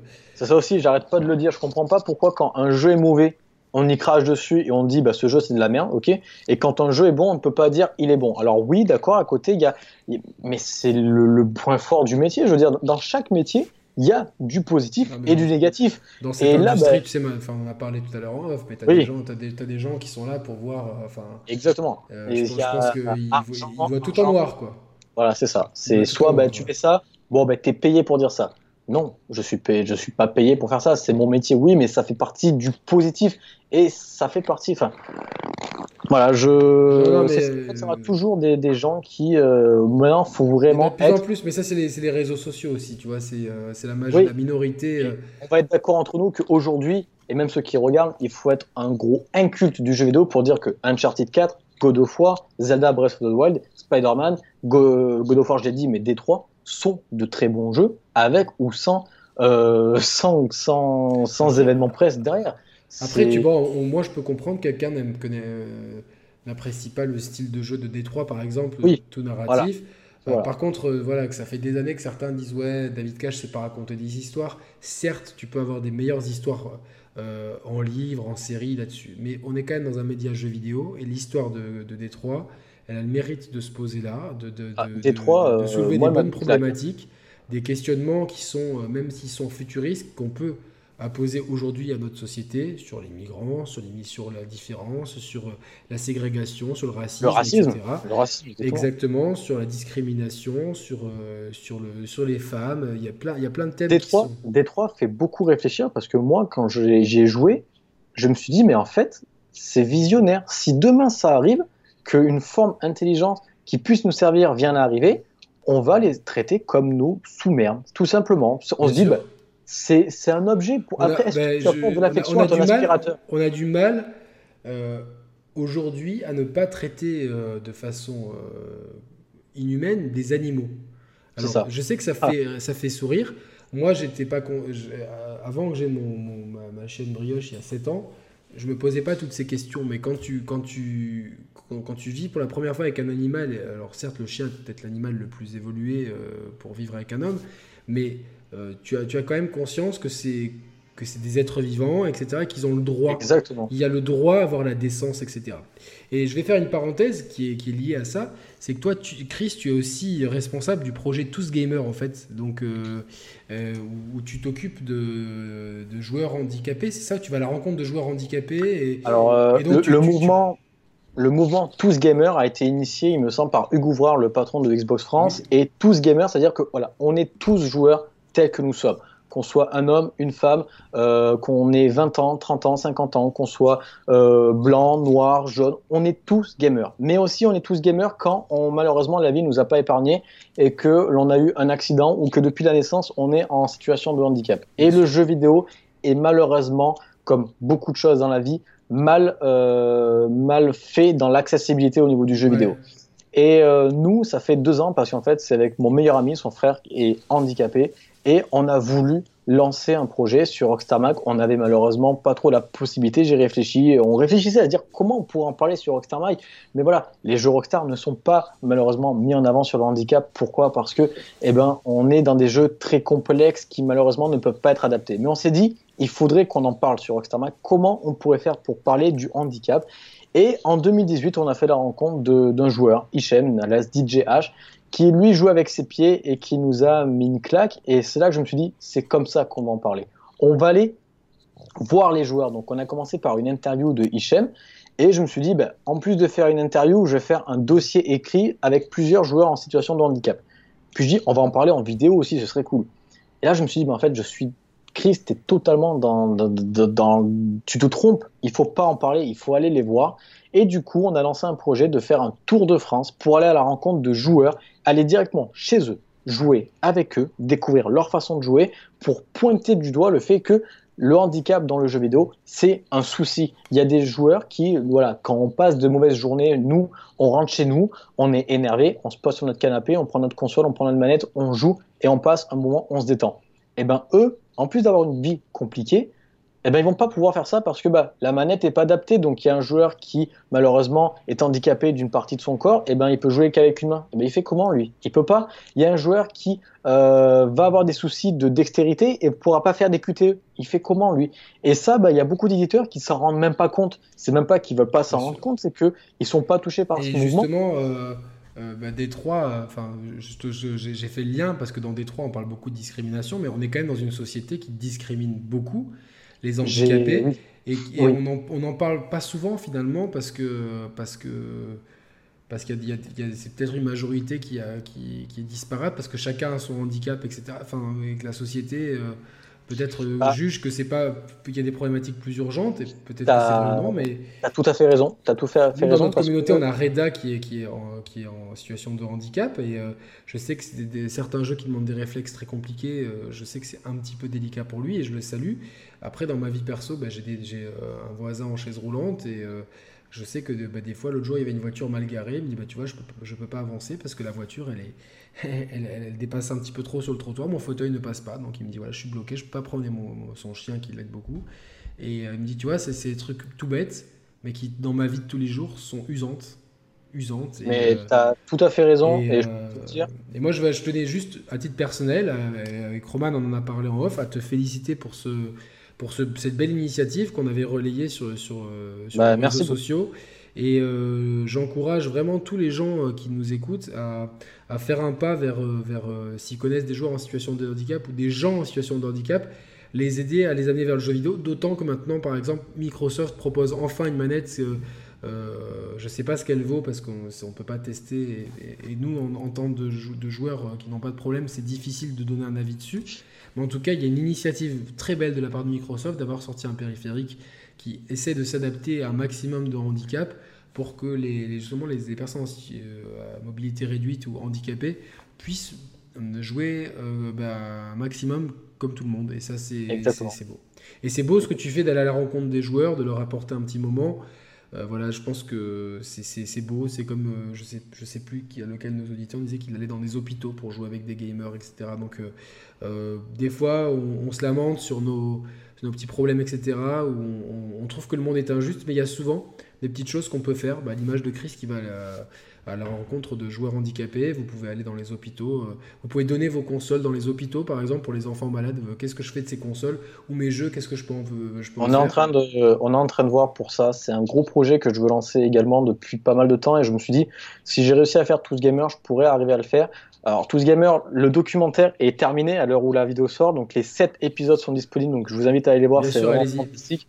C'est fantastique, mais on, ça fait déjà quelques mois, quelques années que j'ai cette idée en tête, mais là ça va être plus compliqué au niveau de l'organisation parce qu'il faut trouver beaucoup de sponsors, de trouver euh, des consoles, des jeux qui seront offertes et aller dans les hôpitaux pour les offrir à des enfants malades. Ça c'est magnifique. dis, si on a réussi avec Tous Gamer et qu'on est en voie de c'est pas officiel, mais de lancer l'édition 2 pour l'année prochaine, on peut réaliser ça. Donc, euh, je, c'est un truc que je vais mettre en place pour le faire dès 2019. Bah, tu compteras sur, euh, sur nous pour te donner un coup de main et euh, ah, relayer ça un maximum pour qu'on puisse être tous solidaires de, personnes qui sont en. parce que parce qu'on a tendance à fermer un peu les yeux parce que ça fait peur évidemment mais ah moi dans le cadre de mon métier pour des choses complètement différentes je, je dois me rendre toutes les semaines enfin plusieurs fois par semaine à l'hôpital pour mais pour des choses qui n'ont rien à voir avec le médical. Mais forcément, tu rentres dans des structures et tu, croises des gens, tu croises des enfants avec la tête rasée, donc tu as très bien compris ce qui leur arrive, etc. Et c'est là que tu te dis, bon, ben, euh, tu te dis, putain, mais je pourrais faire, euh, je pourrais faire mieux, parce qu'on peut toujours faire mieux. Et euh, c'est vrai que c'est quelque chose auquel j'aimerais bien, peut-être, bon, on en reparlera le temps voulu, mais à titre personnel, participer, ou que la chaîne, ou que, les chers players puissent participer un maximum et la communauté derrière, on, l'invitera à participer, parce que je pense qu'il y a beaucoup de gens. c'est pas la peine de partir, enfin c'est bien de partir au bout du monde, etc. Mais des fois, euh, juste à côté de chez nous, on a des gens qui sont dans des hôpitaux, qui sont coincés, qui sont en phase terminale, qui sont malades, qui sont handicapés et qui ont besoin d'un coup de main et euh, qui ont peut-être la même passion que nous ou peut-être qui demandent à découvrir cette passion. Et je pense que c'est bien de, pouvoir euh, utiliser nos passions pour pouvoir créer des liens avec les gens qui, avec lesquels on ne les aurait pas créés et, créer de la solidarité. Voilà, donc bah il y a, beaucoup de choses à faire. Il n'y a rien à rajouter, comme tu le dis. C'est pas facile. Même moi, hein, je, j'ai eu une très très grosse baisse de régime et je remercie encore les personnes sur les réseaux sociaux qui l'ont vu que j'étais moins présent, qui m'ont. Après, j'ai mis un message public pour leur dire écoutez, voilà, j'ai eu besoin de prendre du recul. parce que... Moi, à titre personnel, Chris, tu as 24 ans, c'est magnifique. c'est une preuve d'une grande maturité et d'une grande, grande euh, générosité de faire, de, faire ce que tu as fait pour tous gamers. On est très. Euh, étant donné qu'on a on va dire que c'est notre chouchou, Reda dans notre chaîne, c'est notre, euh, enfin c'est vraiment notre petit frère et tout, qui est en situation de handicap. Rapidement, on a eu, on a abordé ces sujets avec lui. Et quand on a vu euh, tous gamers, on lui en avait un petit peu parlé. Euh, alors lui, il est très, pudique par moment par rapport à ça, mais c'est une thématique qui, forcément nous a touché par rapport à, lui notamment. On s'est dit putain mais quand même c'est beau quoi, c'est fort de faire ça. moi je pensais que tu étais plus âgé, tu vois, et 24 ans je me dis, moi, à 24 ans, j'avais pas, enfin, j'avais pas ce même raisonnement, donc c'est bien et c'est. Donc du coup, j'applaudis. J'applaudis. Ah, merci. Et voilà, c'est vraiment très beau. Et on, on, continuera à relayer tout ça. Euh, je te cache pas que je suis énormément touché. Que comme je te dis, quand je suis revenu, j'ai eu une baisse où j'étais vraiment pas bien. Parce que justement, j'ai été confronté à ces joueurs en me disant que moi, je me sentais coupable d'être valide et tous les jours de, de, me plaindre pour un petit oui, un petit non. Et quand tu prends ça dans la tronche, euh, autant ça, remet les idées en place, c'est sûr. Et j'étais vraiment mal, mais heureusement, voilà, plein de personnes m'ont soutenu, je suis reparti. Et je te cache pas qu'à l'heure actuelle, je ne peux pas dire oui, il y aura une édition 2, mais dans le cœur, l'édition 2, elle est déjà planifiée. Et on va tout faire pour la faire et euh, rassembler encore plus de gens. On a, je pense, une chance d'avoir une communauté Carole Jus qui est incroyable. Euh, euh, Carole et Julien sont en train de faire quelque chose qui ne qui se voit pas vraiment sur YouTube à l'heure actuelle, mais c'est de rassembler plusieurs communautés de fans ensemble et ça peut dans les années à venir prendre une ampleur considérable. Ah bah, nous, on le voit hein, parce que c'est vrai que on a la communauté des share players qui existe depuis euh, bien avant que Carole et Julien se mettent sur YouTube parce que ça fait 4 ans qu'on est là et dès que la dès que Julien et Carole se sont lancés sur YouTube, bah, beaucoup de gens ont euh, ont suivi leur chaîne et puis beaucoup de gens chez Carole et Julien sont venus. Il y a la récré du jeu vidéo, il y a le coin des joueurs, il y a Jérémy Valade, il y a Florian Funko Comics. C'est tous des gens en fait qui euh, mais beaucoup sont passés par les share players. On a, on enfin Merwan, il a, euh, on l'avait invité avant qu'il commence cette chaîne. Il y a les bon, qui sont plus actifs, etc. Il y a Jérémy Valade, il y a, il y a plein de gens qu'on a parce qu'on donne souvent la parole à l'antenne et après tous ces gens ont fait leur projet, ont leur communauté. Il y a la récré du jeu vidéo, ils sont pas passés par chez nous mais c'est nos potes. Et en fait tous ces gens ont les mêmes fans, etc. Donc on, est comme un, ce qu'on appelait dans le rap un poussi, un collectif on va dire de gens. Et toi, t'en fais partie aussi. Tu vois des gens qui ont leur communauté, mais on retrouve beaucoup les mêmes gens et c'est très facile pour nous de, de, créer des trucs ensemble. Et je, effectivement, on va dire qu'en haut de cette chaîne, il y a Julien et Carole qui sont, euh, qui sont là parce que c'est euh, souvent euh, sous leur bannière qu'on. moi, j'ai rencontré des gens sur les lives de Carole et Julien auxquels je suis invité.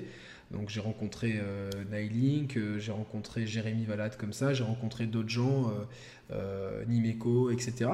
Et c'est magnifique, tu vois. alors, je peux comprendre qu'il y a des gens qui n'aiment pas Julien et Carole, mais quand même, il faut leur reconnaître que les communautés autour d'eux euh, se bouge. Nous, on était déjà là avant, mais euh, ça nous a d'autant plus donné un, coup de fouet. Et ce qui, est, ce qui est intéressant, c'est que tous les acteurs qui sont actifs, comme toi, comme moi, comme euh, Merwan, etc., et bien après, on fait des trucs ensemble, les communautés se mélangent. Et on arrive vraiment à devenir une force de proposition et une force médiatique. Tu as tout à fait raison et tu rassembles. Et c'est pour ça que je voulais revenir là, parce que tu m'as lancé ma transition en disant que nous, on est très reconnaissants parce que forcément, il y a beaucoup de personnes qui nous ont connus par rapport à nos lives euh, sur la chaîne de Carole et Julien par rapport à Red Dead Redemption 2. Et on est en train de réfléchir au sein de l'équipe à lancer de nouveaux projets, mais les lancer cette fois à plusieurs, avec plusieurs personnes. Et on a beaucoup, donc je l'ai commencé à vous teaser euh, en off, en message privé. Je vous ai envoyé un message un peu à tout le monde en disant écoutez, on a des projets pour début 2019 si vous êtes présents. Et voilà, c'est peut-être que le Tour de France fera partie de ces projets. Et je trouve ça beau de voir euh, autant de communautés de jeux vidéo rassemblées. Et voilà. En tout cas, tu as tout euh, notre soutien euh, si tu as besoin d'un coup de main. Et puis, si tu veux euh, venir dans le- l'extrême sud-est de la France, près de Monaco, tout ça, tu es, tu es le bienvenu, évidemment.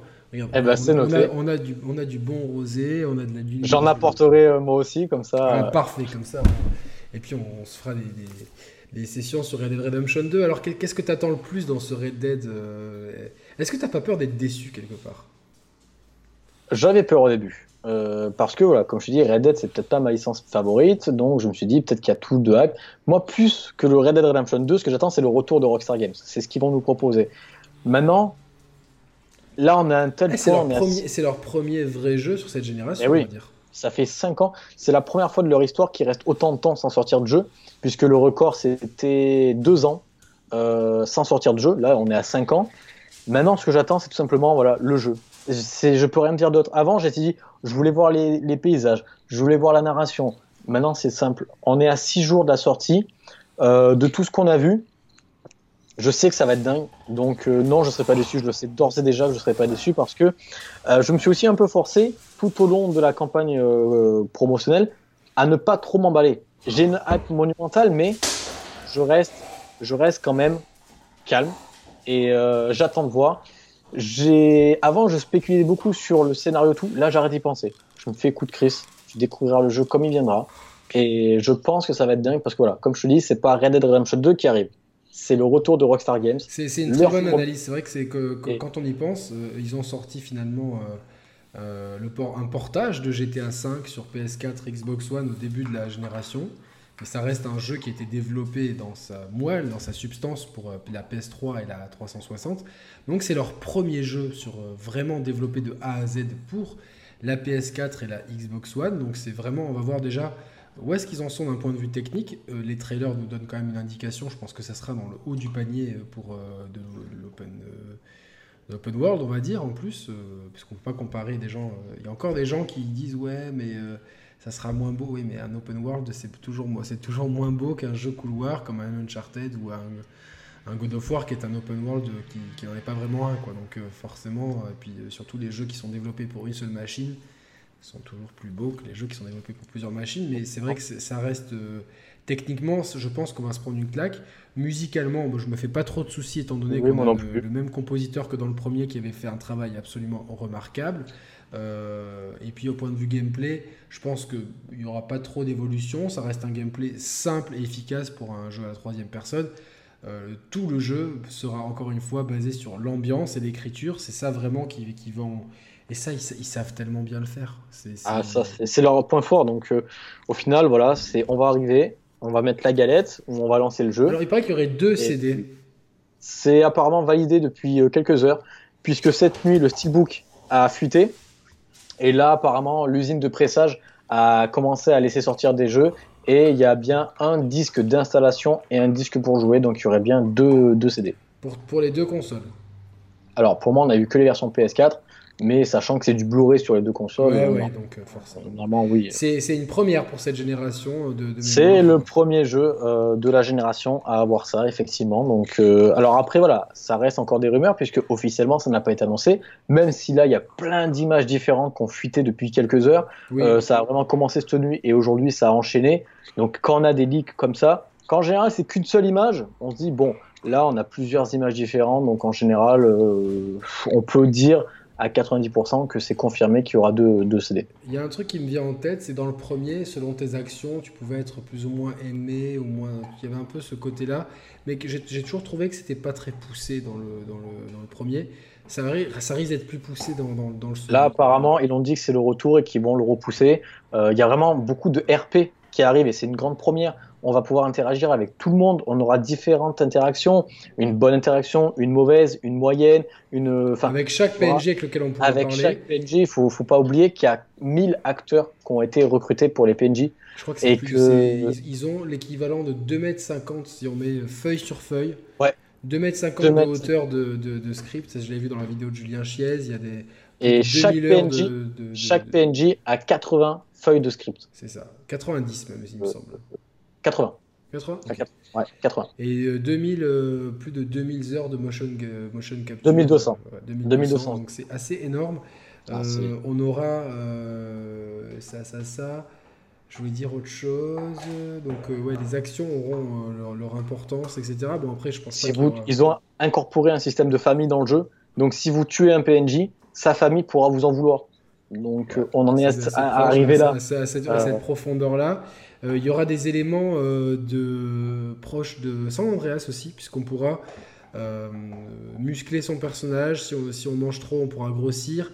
Il y aura des, la barbe et les cheveux vont pousser. Donc, On va aller jusqu'à plus loin puisque euh, votre mode de vie va influencer sur votre jeu.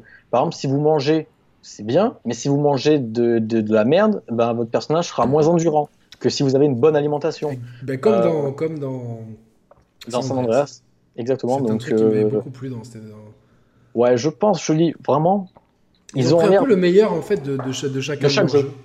de chaque jeu, puisqu'on va aussi avoir un peu les éléments euh, bah, de Max Payne 3 pour le bullet time, hein, parce que le sang-froid, c'est un sort de bullet time. Alors, Ouais, c'est certes, vrai. il manque plus que Arthur puisse se jeter pour faire des petites séquences. Alors là, Ouais, là, on est bon. Euh, tu l'as dit, dans San Andreas, on a ça. On va pouvoir contrôler, comme dans San Andreas encore, chaque membre de sa bande pendant l'émission, leur dire toi tu vas là-bas, toi tu vas là-bas. Ça, c'est une, chose qu'on va pouvoir faire. Euh, donc, ouais, ils ont pris un peu le meilleur de chaque jeu pour en faire un Au début, il best-of. y avait beaucoup de gens qui, qui avaient euh, peur ou qui étaient excités, ça dépend les, sons de cloche, qu'on puisse jouer euh, plusieurs membres de la bande, sauf que le premier artwork qu'on avait. euh, Mais ça, finalement, euh, moi, rétrospectivement, j'ai souvent dit en émission, dans, je trouve que dans GTA V, c'était peut-être un frein au développement. Tu vois, dans GTA V, autant euh, Michael est bien développé, autant euh, Franklin, tu vois, je trouve que son, tu vois, le personnage, il manque d'épaisseur. Je, je trouve. Ça. Et je pense que tu vois, le, le, le- le coup des trois personnages, c'était bien, notamment dans certaines missions, celles où ap- après tu, tu, sais, tu, tu montes par l'immeuble et puis après tu passes dans l'hélicoptère pour sniper et tout, ça c'était assez ouf.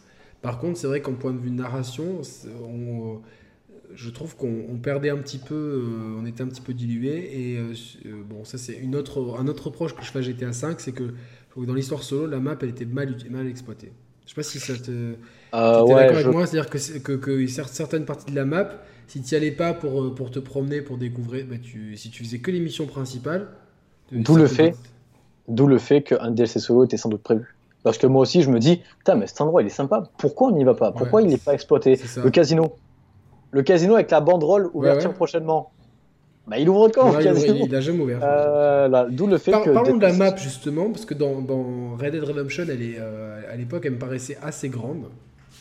Euh, pour l'époque, hein, maintenant c'est vrai qu'on a l'habitude, enfin tu vois, celle de- de- de- d'Odyssée, tu, wow, Tu- t'as peur au début. Tu te dis, mais là, et puis après, bon, finalement, le, le- le- système de jeu fait que ça vient naturellement, mais ça reste assez gargantuesque. Là, j'ai 50 heures de jeu, il y a plein de régions que j'ai pas encore découvert, donc euh, après 50 heures de jeu, t'imagines Ouais. euh, et, euh, mais celle, de, de- celle du premier, je trouve qu'elle était bien, elle était adaptée au jeu. et Et puis on avait donc le Mexique en bas à gauche de la carte, si je me rappelle bien. Et puis ça. quelque chose qui était qui se rapprochait un petit peu du. Enfin, de, de- c'est des régions beaucoup plus montagneuses, même enneigées en haut à droite de la carte, pour, juste pour faire un petit parallèle, euh, pour montrer un petit peu aux gens euh, ce qu'il y avait. Est-ce, qu'on a une idée de la taille de la carte et des, de- des territoires que ça représente euh, Alors, concrètement, pour être simple, Rockstar l'a dit. oui, la map de Red Dead Redemption 2 sera la plus grande jamais faite par Rockstar. Donc, pas dans le jeu vidéo, hein, il y aura des maps plus grandes, mais en tout cas, là, à l'heure actuelle, la map la plus grande c'est GTA V, et ben ce sera plus grand que GTA V. Donc, euh, Je sais pas ce que c'est la map la plus grande du jeu vidéo, tu vois, bizarrement. euh, euh, alors, dans le jeu vidéo, on va dire pur, je crois que c'était un Just Cause, mais après, je crois que c'est celle de World of Warcraft parce qu'ils additionnent tout en fait. Ouais, mais ça c'est, enfin, on va Euh, dire, ça c'est un jeu en, ligne, donc ça, ça compte un peu euh, pas. Ou un Just Cause euh, pour ce qu'il y a à faire dedans. euh, C'est ça. je- Et je suis pas sûr parce que franchement, c'était le, le 3, je l'ai fait. Euh, Je crois que c'est celle du 2. hein. Celle du 2, elle était. euh, Ah ouais Elle fait 4 fois celle de GTA V, je crois. Elle était vraiment immense, mais comme tu dis, D'accord, y a rien. Fait le 2. moi, euh, le 2, je l'avais acheté parce que euh, bah, j'étais jeune à l'époque. Hein. C'était, il était sorti en 2008-2009, je crois. Sur s'ils ont quelque chose, tu sais quoi. il me semble que, les- que Just Cause 2 est sorti au moment de GTA 4. Et je me suis dit, bon, ça serait sympa parce que j'étais un peu en manque de, de- d'open world. Et quand j'arrive dans la map, je me suis dit, waouh, c'est génial. Il y a la mer, il y a des villes, il y a de la neige, il y a tout ça. Et au bout de deux heures de jeu, je me fais, mais qu'est-ce qu'on se fait chier dans ce jeu? Parce que t'as une map immense, mais t'as rien. Donc là, voilà. Donc là, c'est clairement la map j'ai, de un, j'ai un Rockstar. top 15 des plus grandes euh, maps de jeux vidéo. Ah, fais-nous rêver. Alors, Far Cry 4, c'est 28 km. Ouais. PUBG 40 km, Fallout 4 111 km, D'accord. Dragon Age Inquisition 117 km, GTA 5 127 km, Donc c'est plus grand que la map de Fallout 4, je pensais pas, tu vois. Black Flag 4 145 km, mais avec euh, la 3 quarts c'est de l'eau. The Witcher 3 218 km, Xenoblade Chronicle X euh, 247 km, putain c'est immense, on monte vite. Arma 3 270 km, Ghost Recon Wildlands. Il y avait Fusion qui était immense. Et Just Cause 3 1000 km, 1036. Test Drive Limited 2 1600, 1600 km. Bah, Test Drive, parce qu'il y avait les deux maps en plus. Fuel, c'est 14 400 Ah, c'est Fuel. km². Fuel, voilà. Fuel. Ah, c'est ça. C'est ouf. Plus que. pas- putain. Ah, mais Fuel, elle était immense, hein, je me rappelle. C'était c'était dingue. C'était un- No Man's Sky, 18 quintillions de planètes. Oui, bon, No Man's Sky. Mais, Mais ouais, ouais. après, trop, euh, je pense que de toute façon, la taille, euh, je, je préfère une, une map. C'est pas la taille qui compte, hein, c'est d'accord. Exactement, euh, c'est, ça dépend pourquoi. Mais euh, c'est pas, non, mais c'est, plutôt l'utilisation que tu en fais en fait. Parce que par exemple, Assassin's Creed Origins, il y a des, il y a des, il y a des, des- tout le bas de la carte, euh, je me rappelle le bas. C'est du désert. C'est du désert qui sert à rien en fait, mais rien. C'est vraiment. Que là, euh, là, Rockstar l'a précisé, c'est leur plus grande map, mais c'est aussi la plus dense et la plus détaillée qu'ils aient jamais réalisée. Apparemment, il y a- il y a- enfin, de- alors, les previews des, des journalistes sont toutes unanimement positives, avec une végétation euh, incroyable, une vie constante, vraiment un, un univers que, que tu sens vivant. Je sais pas si tu as fait un Far Cry récemment, mais euh, Si, le 5. euh, le 5, moi j'ai été extrêmement déçu par ce jeu. Vraiment, j'ai Bah, j'ai- tellement été déçu du 4 que le 5 au final était une bonne surprise. Ah, moi c'est euh, l'inverse. Le 4, moi, j'avais vraiment kiffé les petits hélicoptères et tout, le setting indien, tu vois. mais Moi, je trouvais que c'était une copie ratée du 3. Tu vois, je. D'accord. Ah, Moi, 4 j'ai- m'avait- j'avais trouvé que c'était pas mal, le 4. Et le 5, il m'a énormément déçu parce que je- j'ai autant. euh, il y avait plein de bonnes idées, mais après, c'était. euh, La fin m'a surpris. ré- Répétitivité euh, terrible. Ouais. Ça, il y a une répétitivité. grosse répétition. Les Mais la fin, euh, là, je trouve que la fin, je m'attendais pas du tout. Ah, pas- j'ai- tu vois, je suis pas allé au bout. J'ai- Bon, je, je vais pas spoiler, je vais pas spoiler alors, mais ils ont pris tout le monde de court. Et ça, je trouve que c'était un pari risqué, mais réussi d'Ubisoft. Parce que vraiment, après- euh, il y, a- il y a- il y a un côté euh, répétitif. Tu fais ça Ouais. dans une région, dans l'autre.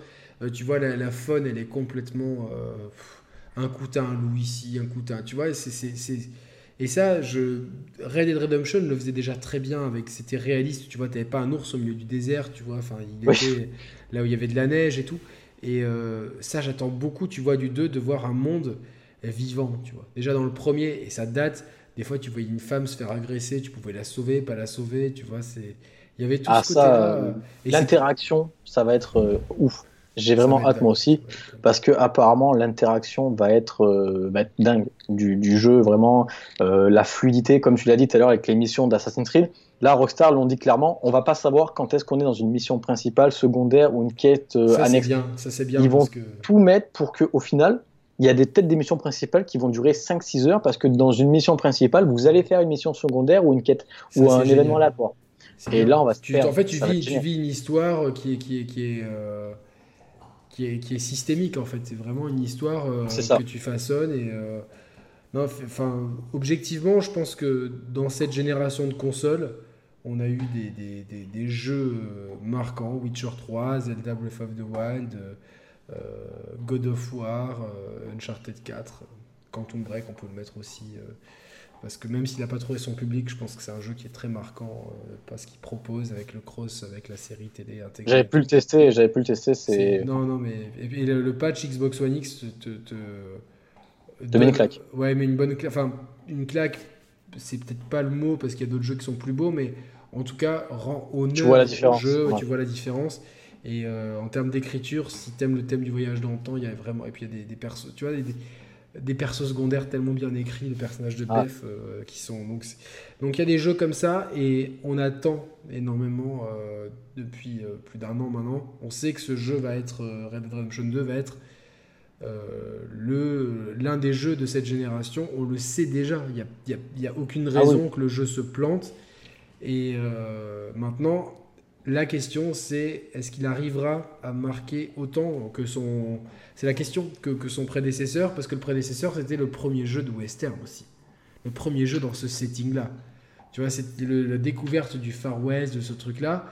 Ça, forcément, on, va moins l'avoir parce qu'on a déjà le premier en titre de comparaison. C'est, tu vois, c'est, c'est, le seul élément raison, qui, risque peut-être de jouer en sa défaveur et qui était euh, fort dans le premier. C'était la première fois. Comme je l'ai dit, euh, comme j'ai dit au début, en fait, Red Dead, le premier, a été, euh, a été vraiment une charnière pour Rockstar, un, tournant, parce que bah, justement, avant, Rockstar, c'était du GTA. Et personne n'attendait Red Dead.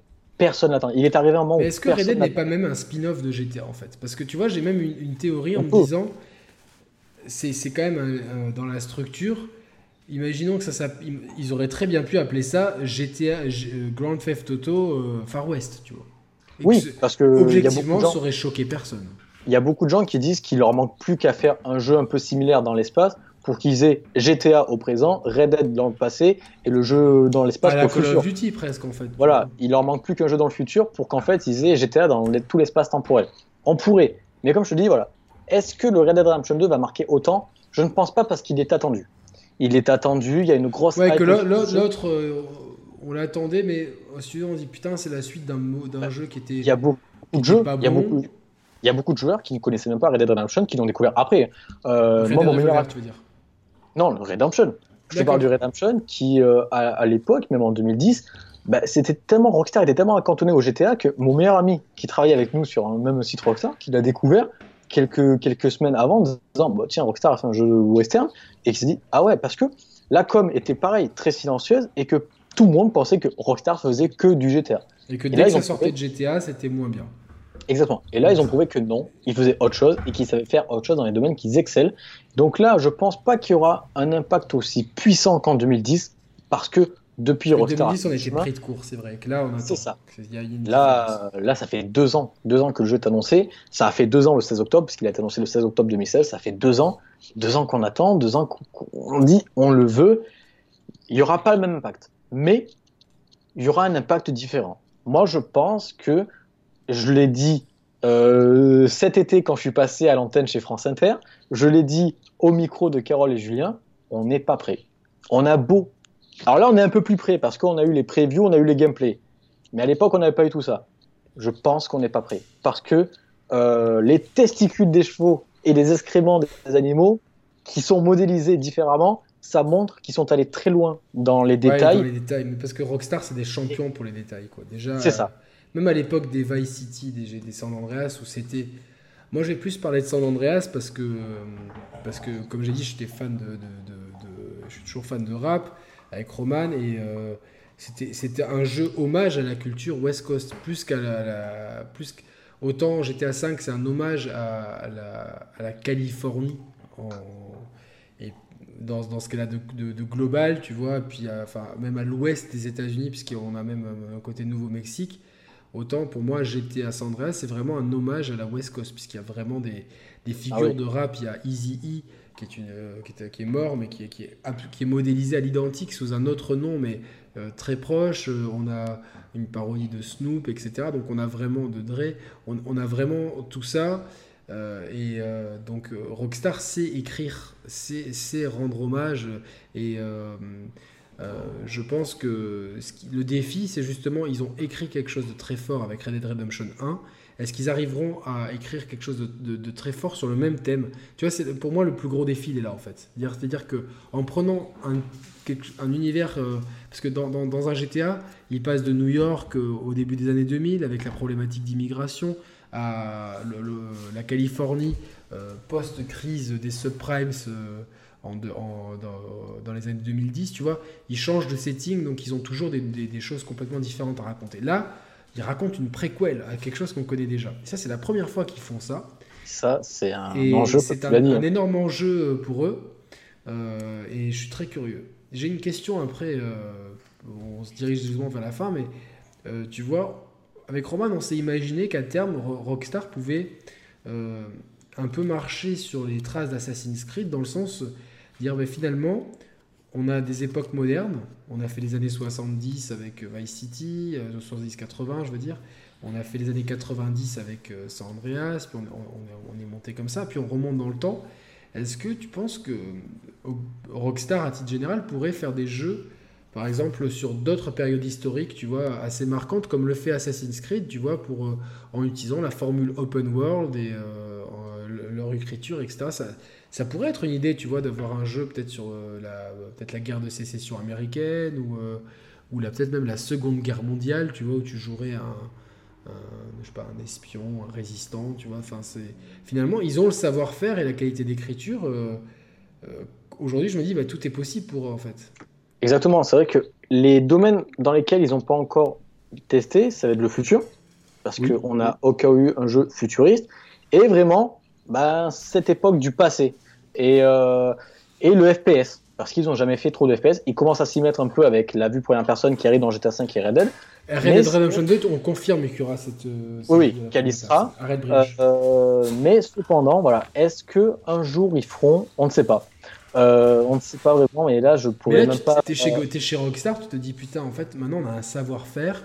On est bon dans la réalisation des jeux, on est bon dans la technique, on est bon dans l'écriture, on est bon, on est bon partout. Ça, tu peux faire ce que tu veux, tu vois. Tu peux... Imagine Survival Horror, Rockstar, qui pourrait. Être, euh, même, mais même un jeu sur l'Égypte antique, tu vois, parce que là où, là où Origins peut-être est pas sympa à côté de son. ou la Révolution française, puis ça, ça n'arrivera pas, tu vois, mais je dis, les mecs, en fait, ils peuvent faire ce qu'ils veulent, en fait. C'est ça. Et moi, je demande ce qui me surprenne. Alors, nous, les échos qu'on a eu, euh, ce sera pas pour le prochain jeu, ni pour celui d'après, puisque on a eu des échos sur les deux prochains jeux Rockstar qui devraient arriver après Red Dead Redemption 2. C'est quoi C'est GTA 6 et Bully 2 Voilà. Cruellement, c'est les donc un inversé. D'abord Bully, après GTA. Euh, c'est ce qui se trame autour des insiders américains avec qui on parle régulièrement, qui nous disent bah, eux ils sont assez proches de Rockstar. Euh, c'est des échos que j'ai eu aussi moi, que c'était voilà. Bully 2 et GTA 6 déjà en développement. Moi, comme je te dis, Bully c'est pour moi c'est que j'attends le plus parce que c'est un gros potentiel. Alors après, est-ce qu'ils feront une nouvelle licence? Est-ce qu'on aura droit? Je ne sais pas. Moi, je pense qu'ils sont arrivés là où ils ont des licences très fortes, qui, surtout si elles arrivent tous les 4-5 ans, au final, ils pourront peut-être pas se permettre de faire de nouvelles licences. Mais euh, j'attends déjà ce qu'ils vont nous proposer avec un Bully 2. Je te dis, il y a tellement de, de, potentiel.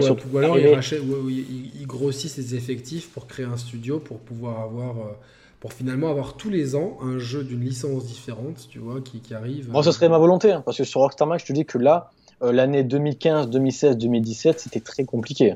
Oui, parce que c'est vrai qu'ils n'ont pas beaucoup de jeux qui sortent et ah non. Euh, souvent ils ont des pertes, l'action dévisse un petit peu. Donc bon, après, je pense qu'ils ont une confiance totale de, de, leurs actionnaires et des marchés boursiers, donc parce qu'ils savent que derrière ils ont du lourd. Mais finalement, au rythme où va l'industrie, pouvoir avoir tous les ans, euh, tous les un an et demi, un jeu qui sort avec un coup Bully, un coup GTA, un coup Red Dead et puis un coup Max Payne, et puis un autre coup, peut-être euh, une nouvelle licence, comme je t'ai dit, un truc futuriste, comme tu as dit, un truc futuriste, ou comme j'ai dit, un truc historique, tu vois, tout en gardant le savoir-faire open world, et puis, euh, parce que quand on prend GTA, Red Dead et euh, Bully, c'est trois open world, mais avec des, quand même des.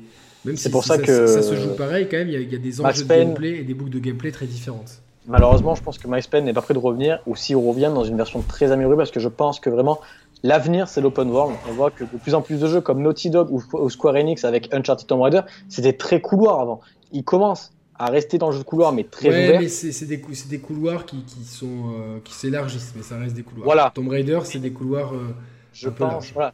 Ça s'élargit comme. Mais je, je vois bien Max Payne revenir, tu vois, sur un truc, euh, tu vois, un peu. Style, style Uncharted Tomb Raider. Ouais, ouais, ouais, Très ouvert. Très ouvert, un peu comme ça, avec un rythme différent. Euh, je sais pas si ça marcherait. Viscéral, tu vois. Euh... Parce que comme tu l'as dit, Max Payne 3 est très bon. Il, est très bon, mais je crois que commercialement, ça n'a pas été, ça pas été un succès. Pas été, euh, je sais même pas s'il a dépassé les 10 millions. Euh, donc après, on après, après c'est pas mal non plus. Mais, oui. Mais à l'échelle de Rockstar, c'est pas, c'est pas, c'est pas... pas ouf. Par contre, ouais, je, enfin, je pense que pour moi, il y, a toujours, il y a toujours des choses à faire avec cette série, justement. Juste, ah oui, euh, mais, mais comme plein de séries, par exemple, Midnight Club, pour moi, c'est une série qui a, qui a un je, énorme. Je la connais moins bien celle-là, donc je vais pas, je vais pas. Ouais, mais euh, l'ensemble des, des, licences Rockstar qui sont encore actives ont euh, du potentiel. Maintenant, je pense que ils pourront pas tout faire, surtout à ce rythme-là. Alors, est-ce que maintenant, pendant 5 ans, ils ont été silencieux et que là, ça va enchaîner? C'est possible. Après, c'est une question d'organisation. Je pense que plus s'ils si, recrutent et qu'ils créent des studios, genre un Rockstar euh, Paris ou un Rockstar, euh, je sais pas, Las Vegas ou un truc comme ça, ils peuvent avoir, bah tiens, euh, eux ils font. On espère. Comme Ubisoft, ils ont, tu vois, euh, euh, c'est pas le même studio qui a fait Origins et euh, Odyssey, même si ils sont très proches, il y a eu beaucoup- énormément de partage de savoir-faire et de compétences, mais euh, c'est le, le- c'est pas les mêmes studios qui les ont fait, ce qui fait qu'ils peuvent euh, avoir chacun 4 J'espère. ou 5 ans de développement, mais sortir à un an d'intervalle, tu vois, euh, pour, pour pouvoir meubler chaque année. Et je pense que Et j'espère qu'ils vont faire ça. Ils ont tout intérêt à faire parce ça. de qu'ils ont tellement de talent et tellement de, de qualité. euh, après, si Dan Hauser veut absolument contrôler le, le scénario de chaque jeu, c'est vrai que c'est- c'est c'est compliqué de pouvoir euh, euh, proposer un scénario. euh, C'est-à-dire que Rockstar, et j'expliquerai dans ma vidéo qui va arriver bientôt, euh, enfin je pense qu'elle sera arrivée à l'heure où cette vidéo sort, euh, ils ont une façon de faire très différente des autres studios,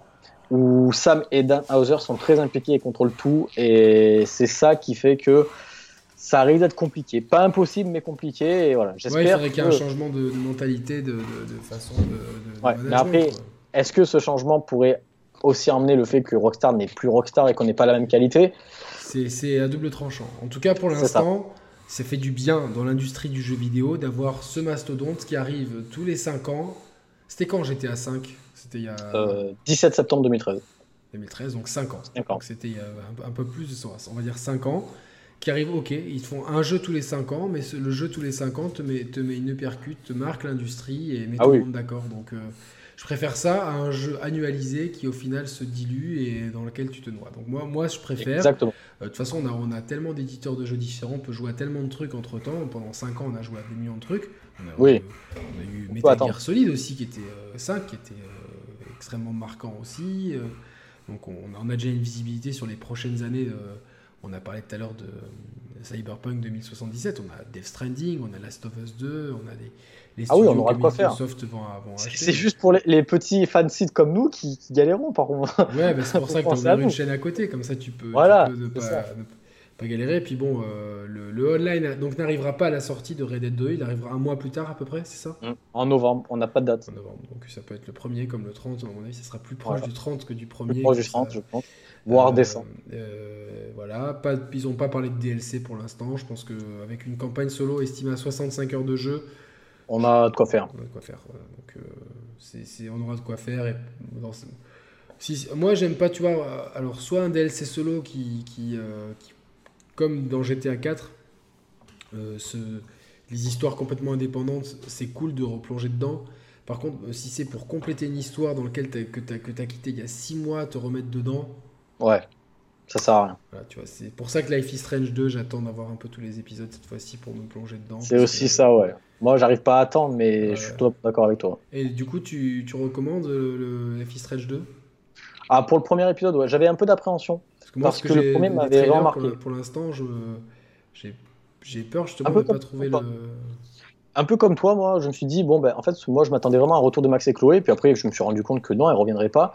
Et quand j'ai appris qu'elle reviendrait pas, et qu'après, il y a eu la communication qui est arrivée autour de la Strange 2, hmm, j'attendais parce que c'est dans Node, et c'est un studio français magique pour moi qui a vraiment quelque Ah, chose. moi, j'ai adoré Remember Me. Ben, je sous-estimais, mais. C'est c'est vraiment énorme. Et quand il est arrivé, eh ben, je peux te dire que le premier épisode m'a plus marqué que le premier épisode de Life is Strange. Donc Ah après, ouais, carrément. Strange, c'est monté, en- c'est monté en puissance. Ah, moi, dès, euh, dès- dès le premier épisode, j'ai kiffé euh, juste. euh, Ah, moi aussi. Hein. Tu vois, quand je mettais sur pause, tu vois, je voyais le, que même le menu pause, ça faisait petit, euh, Ouais, genre journal intime. De, de- Tu vois, je me dis. Bah là, ils sont allés plus loin. D'accord. Ils sont allés plus loin. Euh, J'ai proposé une critique d'ailleurs sur ma deuxième chaîne, sans spoil, qui explique bien ce qui se passe. Et je peux te dire ouais, que j'ai plus été touché en tout cas par le premier épisode du 2 que du Par le premier. premier épisode du premier. Est-ce qu'il y a un lien scénaristique Pour le moment, aucun. Il y a un petit easter egg très sympa, franchement. D'accord. Euh, euh, mais pour moi, c'est deux histoires euh, bien distinctes. Donc, euh, je pense qu'il y aura des easter eggs. Et mais, fait euh, Before the Storm, enfin le- la préquel de Life Ouais, is Strange j'ai fait. Je l'ai Et pas fait encore. Je le précise, je le, pour ceux qui connaissent pas la licence, je le conseille vraiment. Commencez par ce préquel. D'accord. Commencez par Before the Storm, qui est pour moi une très bonne préquel. Après, vous allez goûter à Life is Strange, qui est excellent. Vous allez goûter à Captain Spirit, qui est une petite démo qui fait une transition. On ne sait pas Mais encore tu ce moi que j'ai eu ça un problème parce qu'elle s'est arrêtée euh, au moment où je rentrais dans la. Bon, c'est pas un spoil, tu vois, dans... donc je sortais de la maison et je rentrais dans un arbre, tu vois. Je montais à Ouais. l'arbre, ça s'est arrêté. Et apparemment, j'ai euh, Merwan, il m'a dit, mais t'es fou, il y a, il y, a, il y a- il y a tout un Ah oui. truc après, quoi. Et moi, ça s'est arrêté là, donc je sais pas, il y a un bug ou quoi. Donc il faut que je me fasse, euh, que je me refasse Captain Spirit. Il faut que je me. Qui est très sympa. Et après enchaîner avec Life is Strange 2. Ce problème, il y a beaucoup de personnes qui ont reproché à Before the Storm d'être sans intérêt parce que là, on n'a pas de pouvoir. C'est vraiment les origines de Life is Strange. Ça explique vraiment. Bien sûr. Et ils ont dit, bah, on n'a pas de pouvoir, c'est ok. Oui, c'est sûr. Il n'y a pas de pouvoir. L'écriture est bonne, mais c'est pas le génie de Dontnod. Mais pour moi, c'est quand même un jeu qui n'est pas à jeter, qui est très bon. Moi, j'ai passé un très très bon moment. C'est ce que Mais beaucoup voilà. de gens m'ont dit. Donc, euh, c'est au-dessus. Donc, moi, je conseille, on fait la préquel, on fait Life is Strange, Captain Spirit, et on termine avec Life is Strange 2. Et là, franchement, on, on- on est de quoi partir. Pour ceux qui aiment les jeux qui touchent, qui marquent, là, on est dans le summum. hein. Franchement, Ouais, ça moi va. ça m'avait marqué au même titre que euh, un jeu que j'avais beaucoup aimé, What Remains of Edith Finch, que je recommande dans beaucoup d'émissions, donc je ne perds jamais l'occasion de le faire, Mm. ou euh, Everybody's Gone to the Rapture, qui sont des, des walking Ouais, simulators ah, qui sont... celui-là, ouais. Tu l'as- tu l'avais fait? Il n'y a pas beaucoup de gens qui l'ont fait, moi il m'a énormément marqué parce qu'au final, au bout d'un moment, t'en as plus rien à foutre de ce qui s'est passé, t'es juste dans l'histoire Ah des gens. t'es dans le truc. T'es dans l'histoire des gens, tu dis putain, mais euh, c'est vraiment euh, la, la qualité d'écriture toute fine entre les relations entre les persos. Et tu l'as fait, What Remains of Edith Finch? Non. Fais-le. Fais-le, Faut- c'est deux heures. Euh, Il y a la critique sur la chaîne. euh, C'est un des plus beaux jeux que j'ai fait au point de vue d'écriture. C'est tragique. Je, Et en fait, note ça. ah ouais, ouais, il faut vraiment le faire parce que tu as des, des- des petites boucles de gameplay euh, à chaque fois qui sont euh, euh, très marquantes en relation avec euh, ce que ça raconte. Et tu en as deux ou trois qui sont, euh, tu te dis, c'est du génie. Quoi. Tu te dis, c'est- tout con parce qu'en fait, euh, d'un point de vue gameplay, c'est très basique, mais tu te dis, euh, là, du derrière. derrière, il y a une vraie réflexion de game design et de, de, de mettre en, en pratique, tu vois, des, des- des choses toutes bêtes. De, justement, c'est l'antithèse du cinéma euh, jeu vidéo. Après, c'est c'est des écoles différentes et je respecte Ouais. euh, toutes les écoles. Mais c'est vraiment le, le gameplay au service de la narration. Et c'est c'est magique. Et vraiment, ce jeu, Ouais. il est euh, pas beaucoup. Je note ça sur ma liste alors. Ouais, note note-le, note-le, note-le. Bon, en tout cas, euh, bon, du coup, tu seras à la Paris Games Week la semaine prochaine. Donc, tu vas C'est ça. devoir, euh, patienter un petit peu. Un petit peu.